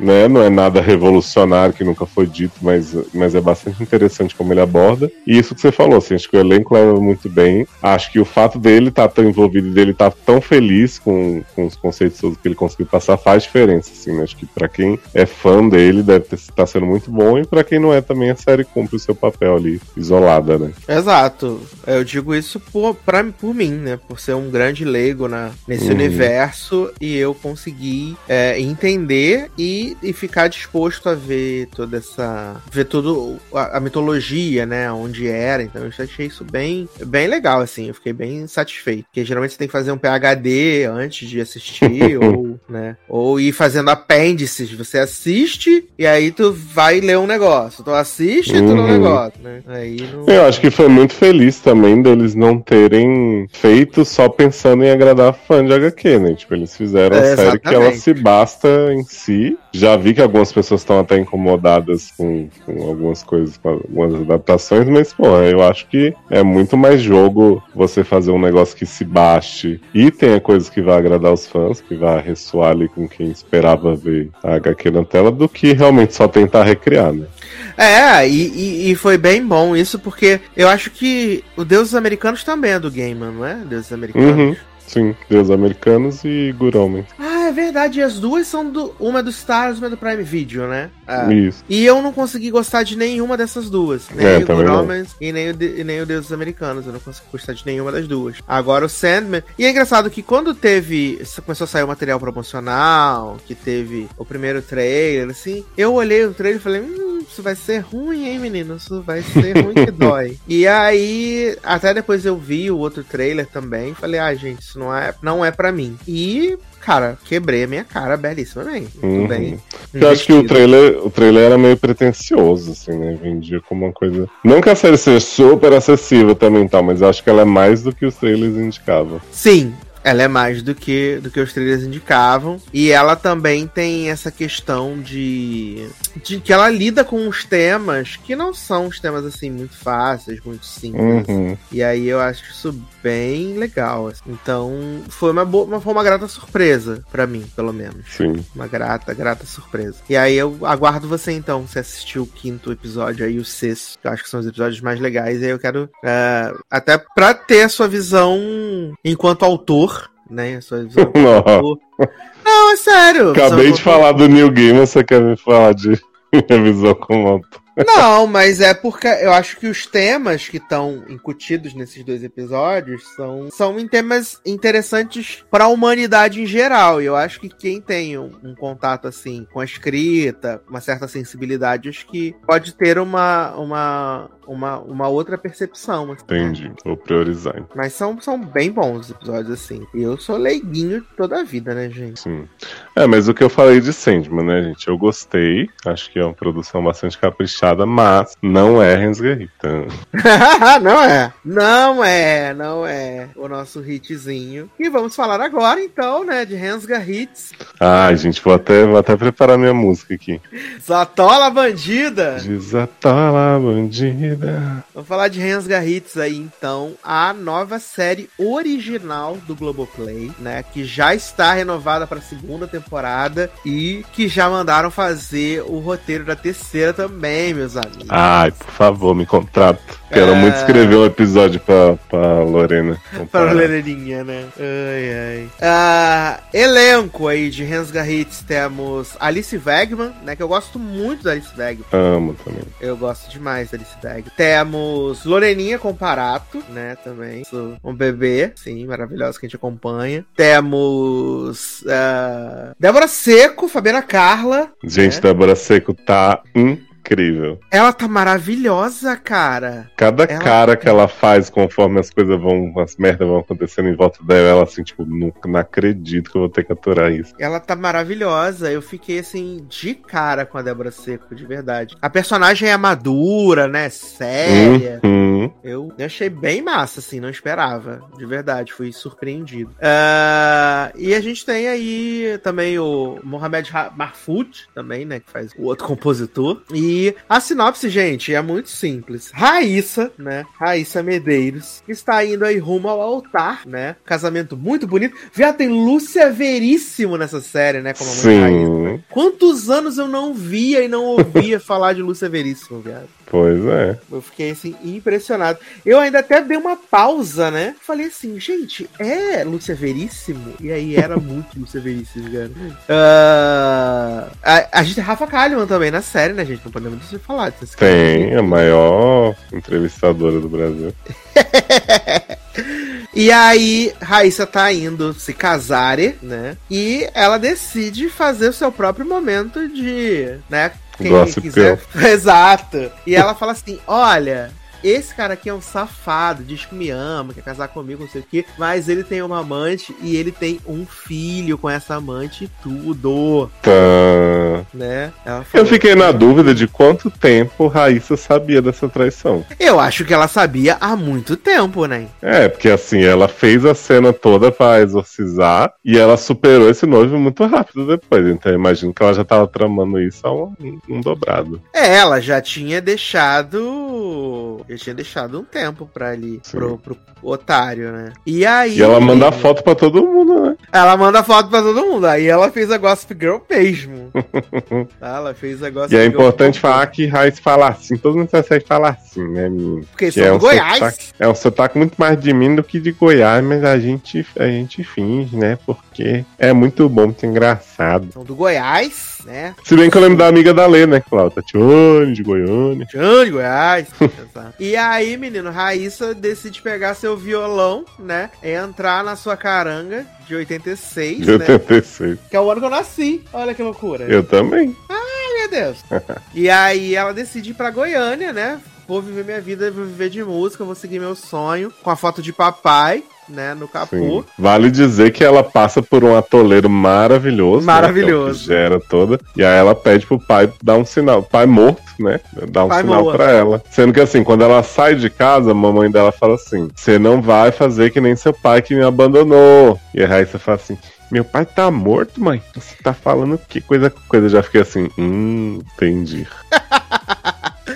Ai, eu amo. Gente, é sensacional que Raíssa enfia esse vestido na lama, faz a própria Ready or Not, né? E depois, Ready quando ela chega no espetinho da Carol, ela tá pleníssima. Viado, Carol é te amar, né? Gente, amei Carol. Gostei muito. Carol é te amar, né? Nem sabia. Fiquei, depois fui ver lá o IMDB, que na verdade não é MDB, né, menino? Eu achei excelente Carol ser uma baiana no meio do Goiás, assim.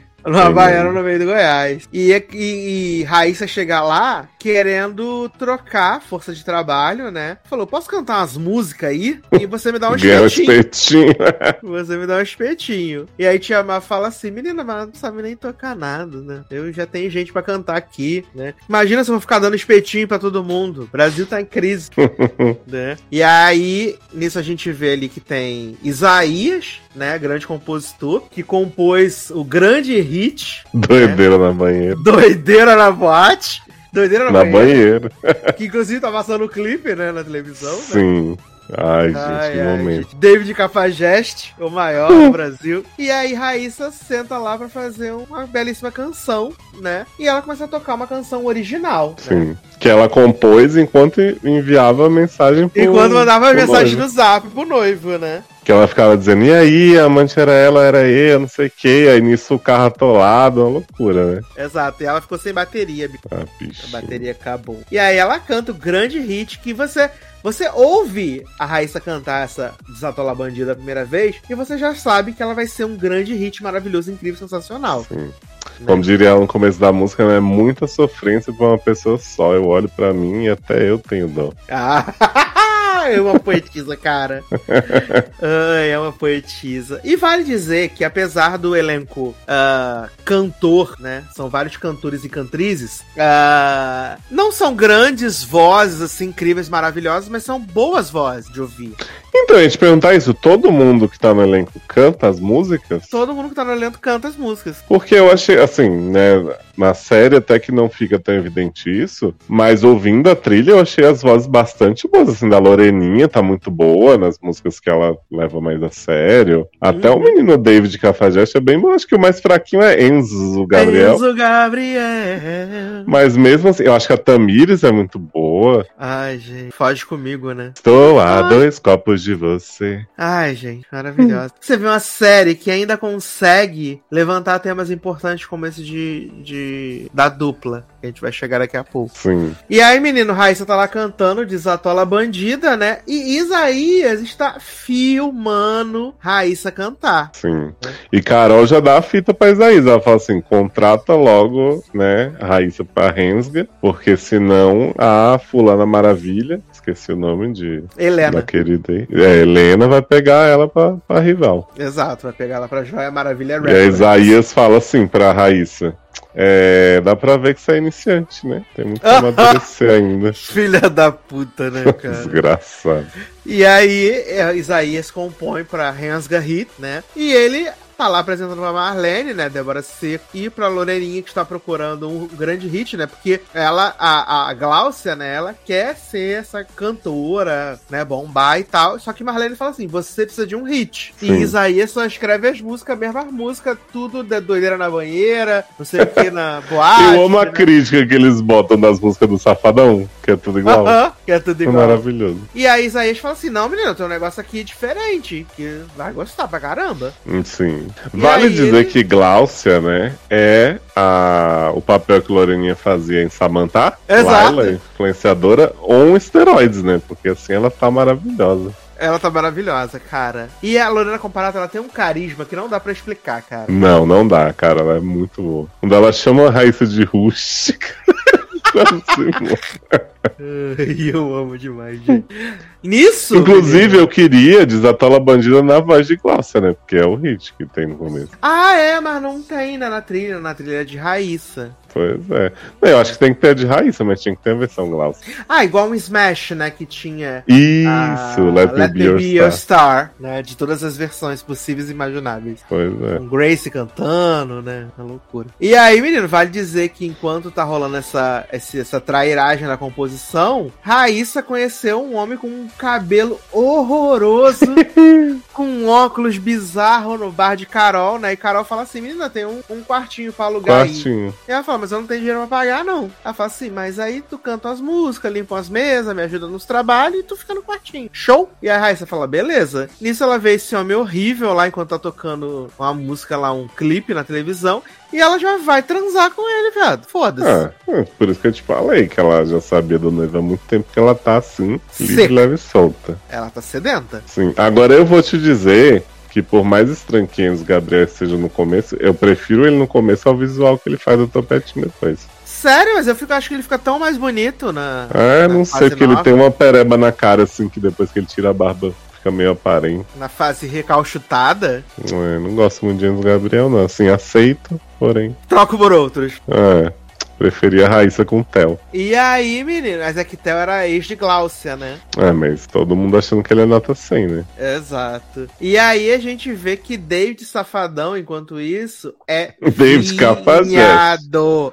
Exato. David Cafajeste é vinhado. Ai, gente, eu achei muito sutil a cena que a gente descobre isso, né? Ah, total. E cê- não sei se você sentiu, é no piloto já, né, que falam do David Vinhado. É, no piloto. Porque, tipo assim, o piloto é um cara que tá agarrando o David na cama e dizendo: Olha lá, você tá com aquelas mulheres, eu senti que você, é, se eu não soubesse, eu ia até achar que você beijou elas de verdade e tal. Dá muito pra mim a vibe de que esse cara era o namorado mesmo do David, não era só um peguetinho, né? Aham. Que eles têm um E negócio aí- ele há um tempo. Exato, eu não sei se, se muda, né, o do piloto pro segundo episódio de um tempo e tal, porque depois eles esquecem essa pessoa e eles criam um outro interesse romântico. Kevin Costa, né? Kevin Costa, seu segurança, muito melhor para romântico, diga-se de passagem. Caraca, Kevin Costa é segurança, instala câmeras também, né? Sim. Eu amo, eu amo que Kevin Costa é muito despojado, né? Porque Isaías tá ali, ah, não sei o que, daqui a pouco você vai querer que eu escreva música pra boate gay. E aí Kevin Costa já fala assim: nas boate gay que eu vou, não toco sertanejo, não. Bum, bum, bum, bum, bum. E aí Isaías escolhi, não, não, não quis falar nada contra o seu povo, não sei o que e tal. Tô todo boladinho, né? Falar nada contra o seu povo, cara. Filha da Ai, gente. Eu tenho que dizer que as cenas de Kevin Costa e David se engolindo são maravilhosas no nível. Atriz, né? Talento. Pô, Não, e, e Isaías, quando acorda e vê os dois se pegando, fica como? Desnorteado, né? Nossa, quase desmaia. Eles se jogando, um jogando outro na parede, você que Isaías levanta e fala, meu Deus!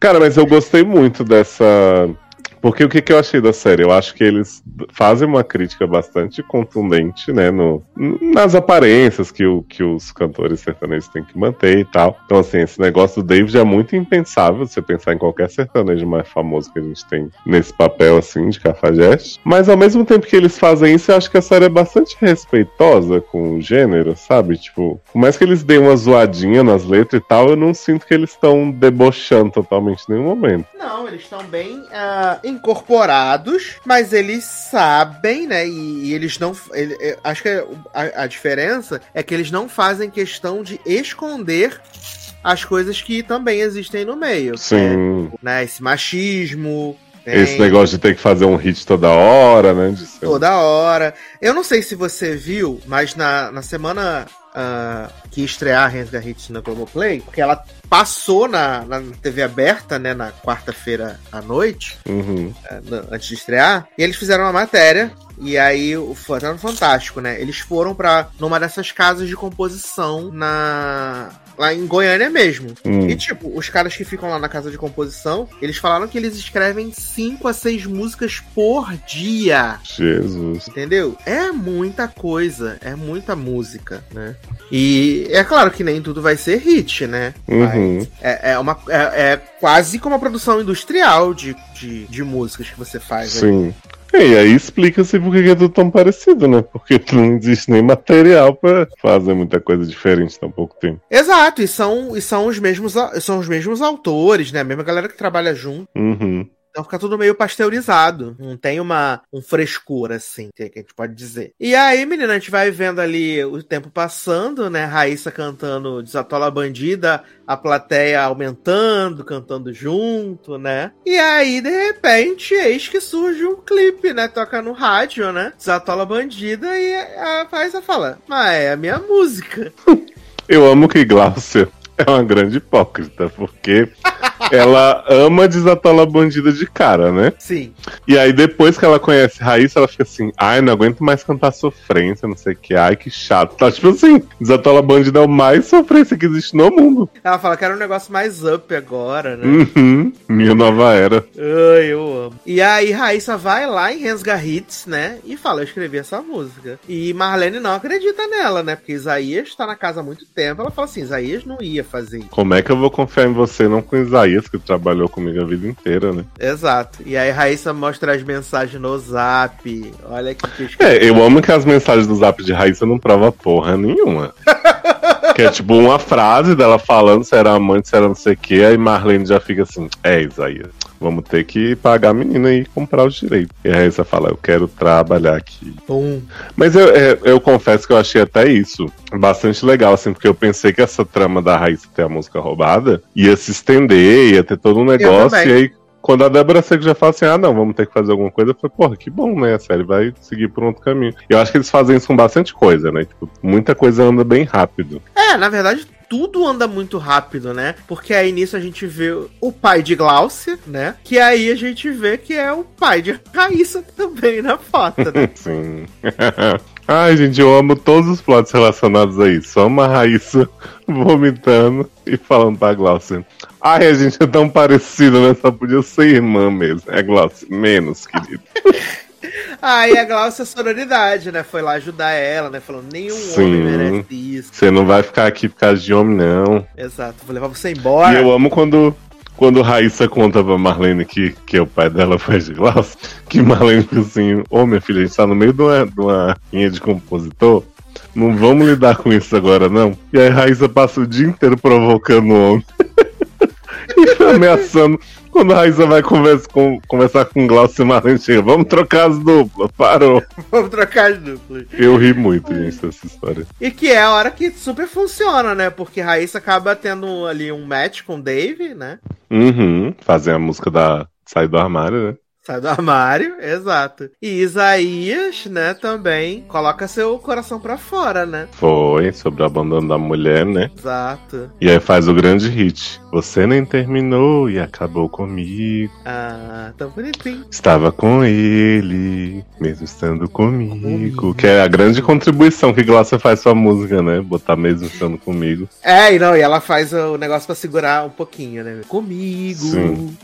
É, não, porque eu acho que o original era estava com ele, é, não sei o que, com meu amigo. E aí ela fala, não, vamos botar assim. Exato. E aí eles, o meu disfarce é bom demais. O meu disfarce E é bom aí, demais. eu tenho que dizer que Marlene foi tendenciosa porque ela queria abafar que Raíssa queria contar do pai de Glaucia, por isso que ela deu a vitória pra Glaucia e pra Isaí. Então, não sei, porque a música de, Raíssa e David não é tão marcante quanto o meu disfarce é bom demais, né? Mas ela é boa também. Eu Ela é que boa, mas acho que-. E ela, e ela fala, é uma música boa, mas é uma música que não se encaixa na carreira do David. É verdade. Porque David está nessa de querer uma nova faceta. Ela fala assim: David, não te obriguei a nada. Não, querido, você que falou que ia ser cafajeste.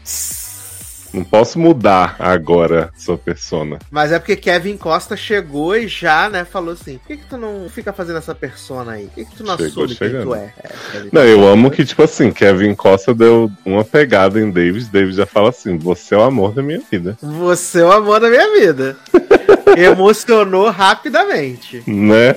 Assim como Enzo Gabriel, né? Quando reencontra a Raíssa, fica possuído. Exato. Aí eles estão lá na festa da Joia Maravilha, né, viado? Que, lá, que Helena vai lançar seu, seu novo contratado, né? Que aí é Enzo Gabriel recalchutado. E ele faz a música lá do Réu Primário, né? É o primário do amor, né?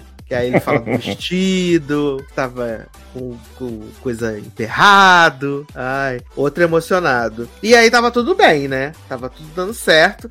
Até que Tamires, né, decide cantar com Enzo Gabriel e dar um beijo na boca dele, né, velho? Olha, E aí já surge esse namoro midiático do absolutamente nada. sim, que, que Helena quer obrigar Enzo Gabriel depois com um contrato mega evil, Um contrato, controla todos os relacionamentos dele. Ai, eu amo demais. E aí Tamires, né, vítima dessa coisa da mulher ganhar menos do que o homem no, no, no, no entretenimento, né?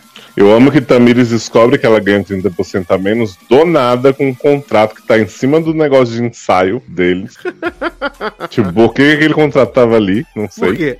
E aí Tamires resolve dar um piti com Helena e Theo antes de entrar na, no palco. E começa a humilhar Theo, subir no tom e Theo sem conseguir acompanhar a irmã, né? Ela, ô, ô, e ele, ô.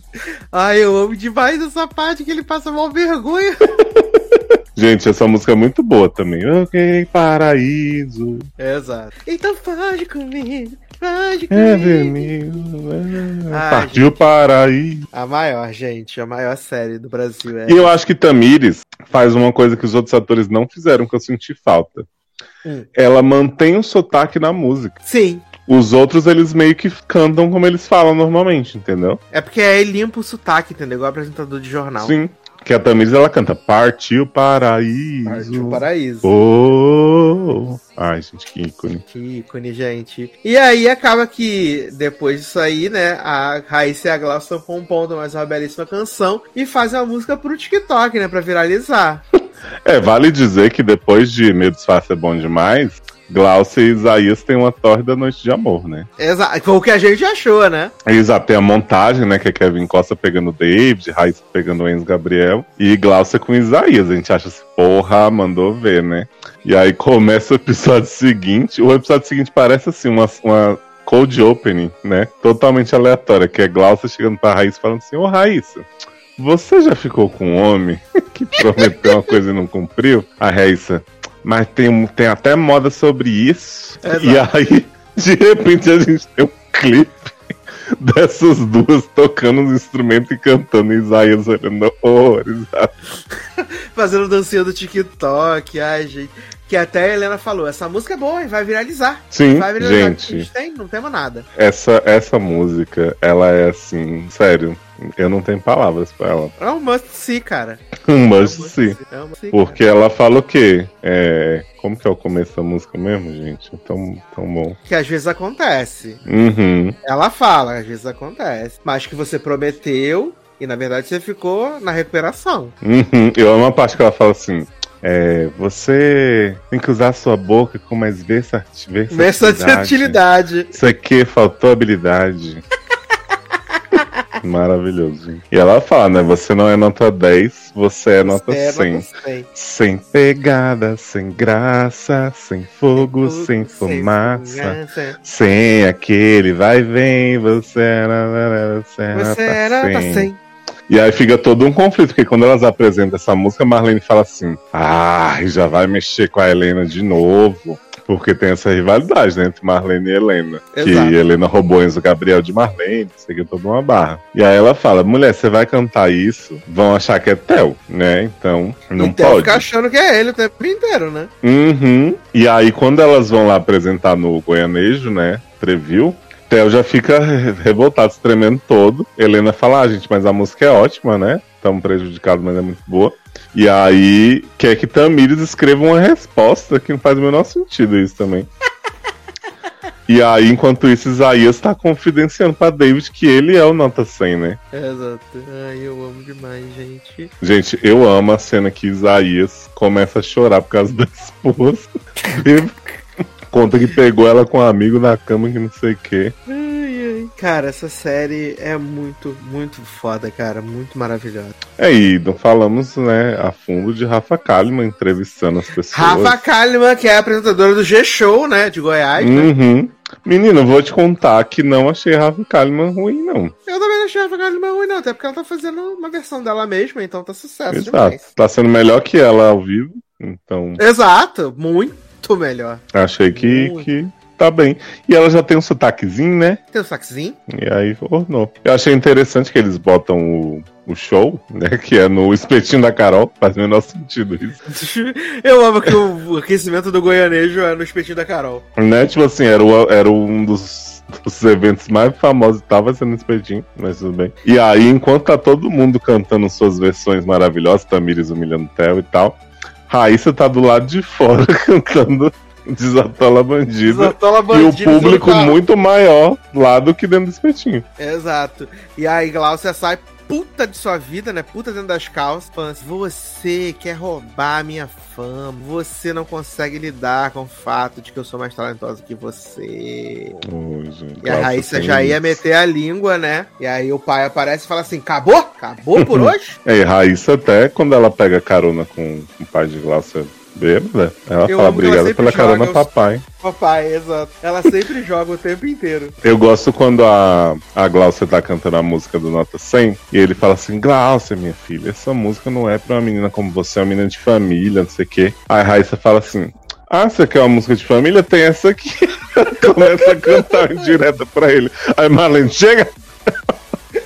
Ai, gente, eu queria uma série só da Marlene tentando impedir os tragédias de acontecer na gravadora. Nem demais da Morinha. Ai, cara, eu, eu. A Débora Seco foi maravilhosa, assim, cara. Tô tão acostumado a ver ela fazer um, um tipo de papel bem específico, assim, né? Sim. Que. E é bom porque a Marlene não é uma mulher sensual, nem nada que a Débora Seco tá acostumada a fazer, mas ela tá fazendo muito bem. É, inclusive, eu acho que Marlene gosta de bater um bife. Acho também. Senti essa vibe. Acho que ela, acho que ela gosta de bater um bife. Tanto que E ela é não, muito legal. Hum. Tanto que ela não tem nenhuma reserva com o Dave Cafajeste. Ah, mas acho que ela não sabe. Será, nem? Eu acho que ela sabe. É. É, eu acho. Hum, complexo. Eu acho que Marlene. Acho muito interessante a relação dela com Raíssa, né? Porque enquanto a Helena Maravilha promete mundos e fundos, você vai cantar onde você quiser, não sei o que e tal. A Marlene deixa ela ali de compositora e fala: tenha paciência, né? Para de ser a mina mimada. Uhum. E espera que se você esperar, você vai, você vai ter Teu momento que você vai quiser. Exato. E eu acho que esse vai acabar sendo um conflito muito grande da Raíssa preferir pra Maravilha, sendo que a gente vê que Helena não tem ética nenhuma de trabalho e Marlene tem. Nenhuma. Exato. Ela é totalmente antiética, a Helena. Ela, ela é antiética, ela usa de certo de subterfúgio para poder manter os, os contratados, né? É. Eu acho que só o fato dela obrigar Enzo Gabriel a fingir que tá com Tamires, né, já deveria ser um indicativo pra Raíssa de que não vai dar muito certo. Apesar de que Exato. agora a Helena tá apostando tudo no casal Enzo e Raíssa, né? É, mas eu vou ficar bem chateado com a Raíssa se ela trocar a Rensga Hits pela, pela Joia Maravilha. Ah, mas eu não tenho dúvida. que ela vai fazer isso. Então. Por mais que Causa seja meio por episódio, né? Pois é. Porque assim, tem o fato da, da, da disputa dela com a Gláucia, mas principalmente por causa do Enzo Gabriel. Sabe o que eu acho que pode acontecer? Raíssa vai, pra gente ficar com raiva dela por um episódio, e aí depois ela revela que tava desfiando de Marlene pra implodir a, a maravilha por dentro. Adoro! Ai, e, o- e assim, cara, é, um acerto gigantesco na escalação desse elenco. Porque ele é todo muito bom, todo muito carismático. Uhum. Cara, como é que pode? Às vezes a Globo acerta, né? E aí eu vi um pessoal, tem muita gente falando assim, ai, essa, essa série tem vibe pra ser novela das sete, podia ser novela das sete. Cara, não. Acho que a graça É, a melhor coisa é ela ter ser 200 capítulos, sabe? Exato. É muito melhor. É, assim, se fosse novela eu veria, não vou negar. Mas eu acho muito positivo ser uma série curta, por mais que a gente queira mais episódios. Porque, assim, é uma história. Eles poderiam enrolar na Raíssa com o pai, não sei o que, poderiam. Mas eu acho que o fato da história andar rapidinho deixa o negócio muito mais legal. E eu gosto que eles investem muito na comédia, assim. Então até a história da Raíssa é engraçada. A Alice Fregman tá podendo fazer uma. Um papel, né? Mas por mais que ela tenha os plots dramáticos também, ela tá podendo exercer uma veia cômica, assim. Então, Uhum. Claro que eu quero outras temporadas, como você já disse que vai ter, mas assim, não sei se eu queria muitos episódios por vez, não. Também é isso, a gente quer boas músicas, eles não vão poder fazer 200 músicas também, né? Tipo, a trilha já saiu quase inteira, acho que tem umas duas músicas que estão na trilha que não tocou ainda na série, né? É, Então. são- eu sei que são 10 músicas na temporada inteira. Uhum. É, porque, ó, vamos, vou abrir aqui. De novo, não, eu não lembro de ter tocado. Ainda não tocou. É, Deve ser o, o final. Aí Coragem teve, que é a do David. Disfarce é do Isaías com a Gláucia. Uhum. Aí tem Desatola. Essa Pássaro Sem Ninho, não tenho certeza se rolou. Eu acho que não. Aí Nota 100 rolou. Doideira na Banheira também. Partiu Também. Paraíso, Réu Primário, todas. E essa Tempo Esgotado eu acho que não foi ainda. Então Temos a gente agora tem não três tocou, músicas. que é de David, é de de David Cafajé. Pois é, então a gente tem três músicas pra rolar ainda novas aqui. Então, né, não dava pra ser uma temporada gigante. Exato, não, e eu acho que oito episódios é a quantidade essencial de episódios. Episódios não são longos, então pra mim, eu acho que é isso. A Globo ah, tem um, um, um trunfo é, em drama, né, que é Sob Pressão, tem o trunfo aí. Uhum. Aliás, essa semana Sob Pressão tá aí como destaque de umas matérias, porque ela foi vendida pra 60 países, né, É, tá bombando. Ó, E aí agora a Globo tem um trunfo na área da comédia, porque você falou dessa coisa que é uma série leve, né, divertida, mas ela não é boba, né? Uhum. Ela não é núcleo, daqueles núcleos de novela que tem que é bobo, uns negócios sem noção, não, ela é Sim. divertida, engraçada, leve. É, e eu acho que um dos grandes méritos da série é ela ter sido um pouco desacreditada, porque se fosse uma grande aposta desde Uhum. o começo, talvez não fosse essa vibe tão legal que a gente tá vendo. Provavelmente eles iam pesar muito a mão, querer botar mais música o tempo inteiro, sabe? Então, assim, eu acho que pô, pode ter sido a favor dela o fato de ninguém acreditar muito que ela ia ser um grande sucesso. Exato, e todo mundo quando ouviu falar que um, dos projetos da Globo pra esse ano era Rensga Hits, todo mundo falou, porra é essa, né? Sim. É, O que, que é Rensga Hits? Teve até uma época que o pessoal tava especulando que ia ser, tipo, o spin-off da novela que acabou lá da, da, da Dona Lourdes, né? Que as mulheres foram pro Goiás justamente pra ter um bar e tal. Aí especulou que ia ser um spin-off. O pessoal falou, não, não tem nada a ver com esse spin-off, não. Fica tranquilo. Hum. O último assim, spin-off aí da Globo foi Five, né? É. Vem Tá aí aí. adiadíssimo. Ai, ai, ai. Até onde eu sei, a temporada tá pronta já, né? Mas não, Batigão, ela Feliz, não né? vem mais. A temporada tá pronta, mas não quiseram pagar uma taxa de burocracia pra pôr na Globoplay agora. Que Ai, ai. Culpa de João Emanuel, Car... Jo- João Emanuel Carneiro que vai fazer novela, né? culpa de Tina que não raspou a cabeça. Que não raspa a cabeça. Mas e aí, né? Estamos totalmente ren- ren- resguizados. Eu tô 100% rensgueiro, né? Já tô doido pra ver os dois episódios aí que saíram no dia que a gente tá gravando. Sim. E, cara, não sou fã de sertanejo, de feminejo, não sei o que e tal, mas a série é muito boa. Tô ouvindo as músicas direto, assim. Eu também. E, porra, vocês gostam de, de atuações boas, comédia e tal, pegação de homem, que vão atrás, porque qualidade garantidíssima. E um roteiro muito bom mesmo, assim, acho que Roteiro muito bom. tem umas coisinhas que você fala, ah, foi rápido até demais, mas nada compromete, assim. E eles estão pegando uns assuntos bem cabeludos, às vezes, pra tratar com essa leveza, assim, tá sendo bem legal. Achei ótima, gente. Achei ótima. Já tô, tô ouvindo o, o, o álbum, inclusive, em duas plataformas, né? Tô ouvindo na Apple Music e no Spotify para dar play nos dois, né? Olha aí. Ouvindo nos dois pra dar aquela fortalecida, né? E aí patrocinar por mais temporadas. Você vê, o Uhum. negócio tá tão bom pra Rensga Hits, né? Que há muito tempo, desde o começo da pandemia, a Globo não fazia uma festa de lançamento. Por Uhum. causa da repercussão excelente, eles fizeram uma festa de lançamento pra Rensga Hits. E eles vão passar na TV aberta o resto ou foi só o primeiro? Eles passaram os dois primeiros, né, na quarta-feira passada. E provavelmente a Globo tá nesse esquema, né? Tipo, esse ano entrou Rensga Hits agora. E é tipo, ano que vem eles exibem a primeira temporada na, na, na TV. Hum, entendi. Eles estão sempre dando um ano de diferença. Tipo, agora, ah, terça e quinta que passa Filhas de Eva, que já tem um ano que estreou, né? Desalma também passou, né? No horário depois do Pedro Bial, mas passou. Nossa. Então eles estão dando essa verdade secreta, que vai começar agora dia 30, né? Boa, todo mundo ansioso, né? É, e eles cortaram todas as cenas de putaria, né? De verdade secretas. Vai ter dois episódios, né? Dois episódios, exatamente. Mas eles estão dando esse respiro aí de um ano pra, tipo, ser o consumo mesmo dentro da plataforma. Eu vou até abrir aqui o meu aplicativo da Globoplay pra ver se Hans Garrett está aparecendo no top. No top de conteúdo. É porque eu fiquei né? pensando também, porque assim, na minha cabeça era tipo, ah, gente, acabou a temporada na Globoplay, já põe na Globo. Mas eu penso que a Globoplay tá com muito pouco conteúdo original, né? O que eles tinham de série americana, australiana, não sei o que, blá, blá, que eles botaram no catálogo, meio que já foi, né? Não tem coisa nova o tempo inteiro. Exato. Ó, o top 10. O primeiro lugar no top 10 em alta é Hans Garrits.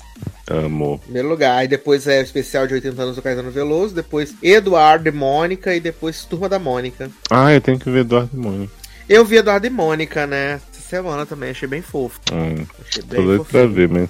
Tanta Alice Braga, cara, tem um sorriso de milhões que merece o mundo. Eu acho que você vai, você vai adorar, né? E ainda mais Brasília, né, cara? Eu fico olhando assim, falando, eu conheço esse lugar, eu já passei aí. Ai, ai, muito bom. Mas, nem, vamos encerrar aqui o nosso Sassa Show de hoje com breves comentários da nossa edição número 19, né? Que foi sobre a gente oculto, Pacto Brutal, falamos sobre a Comic Con. E Verônica Miranda disse: Viados como uma fênix renascida das cinzas, o Westworld está foda. Paguei a língua, mas ainda bem. É, menina Nath, é, eu amo que vocês estão empolgados com a Marvel comigo. É, Pacto Brutal é muito pesado, excelente como produção. Baymax e Fera do Mar queria guardar num potinho. A gente culto é ok e esperava mais. E aí tivemos um comeback nos comentários que foi de Levi Ventura, meus amigos. Tivemos um comeback de Levi Ventura, né? Aqui dizendo que, né? Bom retorno das férias, Leandro. Também me confundi com a hierarquia de Grey's Anatomy. Tomara que o Harry Shun Jr. entre na série acompanhado do Raccoon. Até hoje não consigo entender como Now United é algo real de sucesso. Os jovens estão mesmo com tempo livre. Quero ver se a Marvel vai conseguir organizar todo esse universo antes de juntar tudo em Vingadores. E um evento que custa 5k não me surpreende que estivesse vazio. Ah, abre aspas, eu sou dono do meu cu. Chaves Leandro, né? E. É sério mesmo que o Westworld está boa? Chocado. Mas ter que passar pela segunda e terceira temporada para chegar aí é complicado. Acho que esse documentário é super necessário para contar a história sem o sensacionalismo da época, no caso do do Brutal, né? Eu não lembro dessa história, era, acho que era muito novo, mas quando li sobre, sobre anos depois, fiquei chocado com toda a história. Divulgação de agente oculto aqui em Salvador foi pesadíssima. Não lembro de uma divulgação da Netflix tão pesada assim por aqui. Qual o conceito de japonês de pastelaria? Agora eu me perdi nas minhas próprias histórias, que eu não me lembro. Japonês de pastelaria. Até eu tô oculto. De agente oculto, as agente- japonês de pastelaria. Acho que é meio tipo como se fosse um, um exemplo, né? Exemplo? Como se fosse aquela galera que, tipo, Hum, você- de, de- de estereótipo, assim. Acho que é como se fosse o estereótipo. Isso aqui, japonês aqui é de pastelaria. Chinês, ah, acho que pastelaria da chinesa. Entendi. Isso! Pastel de flango, né? Que é um negócio super. Ah, é verdade. Será que você tinha feito sua imitação de cebolinha? Não, eu jamais faria isso falando que era coisa de, de japonês e chinês. Eu tô zoando, você nem tava, né? Tô querendo botar a culpa em tudo. Ai, ai. E eu acho aqui que temos os comentários. Os comentários não, né? Que eu boto sempre lá a pergunta para as pessoas dizer qual o tema a pessoa mais gostou na semana, né, menino? Aí nós temos Uhum. aqui, ó, Felipe Gonçalves dizendo que foi Agente Oculto. A, a Magali diz que foram as amenidades e as fofoquinhas. O Danilo Deus. As indicações do que vocês assistiram na semana. Adoro o podcast de vocês, ouço todo domingo, tá? E a Ellen disse que são todos os temas. A gente tá sempre muito groundbreaker, né, menino? Sempre Olha trazendo tendências. Mas hoje trouxemos coisas boas. Eu tenho que dizer que esse programa tá ao fino, porque só teve coisa interessante, não teve nada ruim. Eu gostei de todas as coisas da pauta de hoje. É, foi fino, assim, foi, né? Foi bem bom isso aqui. Uhum. Achei topíssimo. Mas e aí, Leózio, contatos para shows, o que está vindo aí na sua carreira de cantor, autor, cantor, cantriz? Ah, menina, em breve, né, meu livro Desatala Bandido, que? é, não, vocês veem no leonardoliveira.com.br que em breve deixará de ser uma Linktree, será um site mesmo completo. Ai, né, ai. todos os meus produtos. É, a gente lançou um site recentemente muito life-changing. Se vocês quiserem saber quem dormiu na Sul no meio da gravação, vão lá ouvir no feed irmão. E nos seriadores também teremos alguma coisinha aí em breve que vocês não perdem por esperar. Ai, gente, esse plot do dormir é absolutamente tudo para mim. Eu amo demais, gente. Obrigado por me proporcionarem momentos mágicos como esse, né? Momentos que não voltam mais, mas estarão registrados para sempre em áudio. Sim. Ai, ai. Mas então estamos chegando ao final desse podcast maravilhoso. Deixe seu comentário aqui, né? Compre os livros de Leose na Amazon, né? Se você ainda não lê a saga Entre Tempo, agora é a hora certa de você ler. Volume 1, volume 2, volume 3, né? Você pode comprar na Amazon. Volume 1 e volume 2 você pode comprar físico também, se você quer ter na sua coleção de belos livros. E aí você vai arrasar, né? E ajudar o autor nacional, que é mais importante, tá bom? Sim. Ah, então, é isso, meus queridos. Um grande abraço, até a próxima e tchau. Tchau! Mas isso é bom demais. Você é bom demais.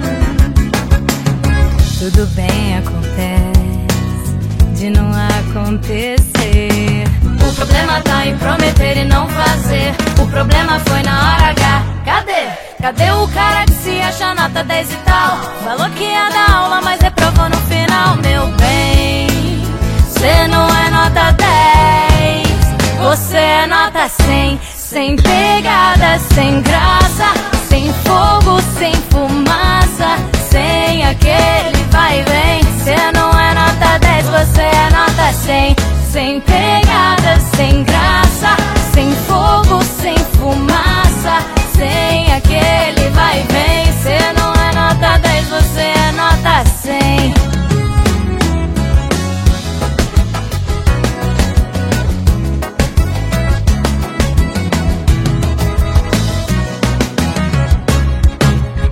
Tudo bem, acontece de não acontecer.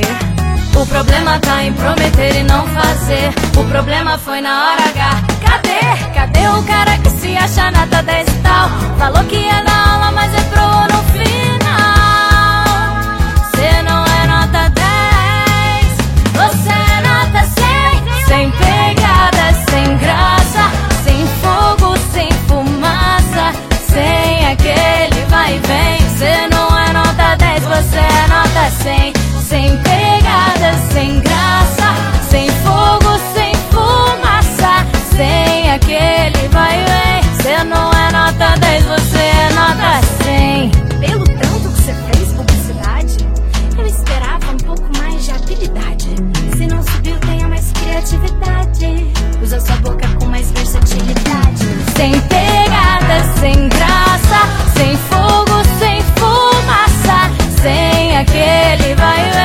Você não é nota 10, você é nota 100.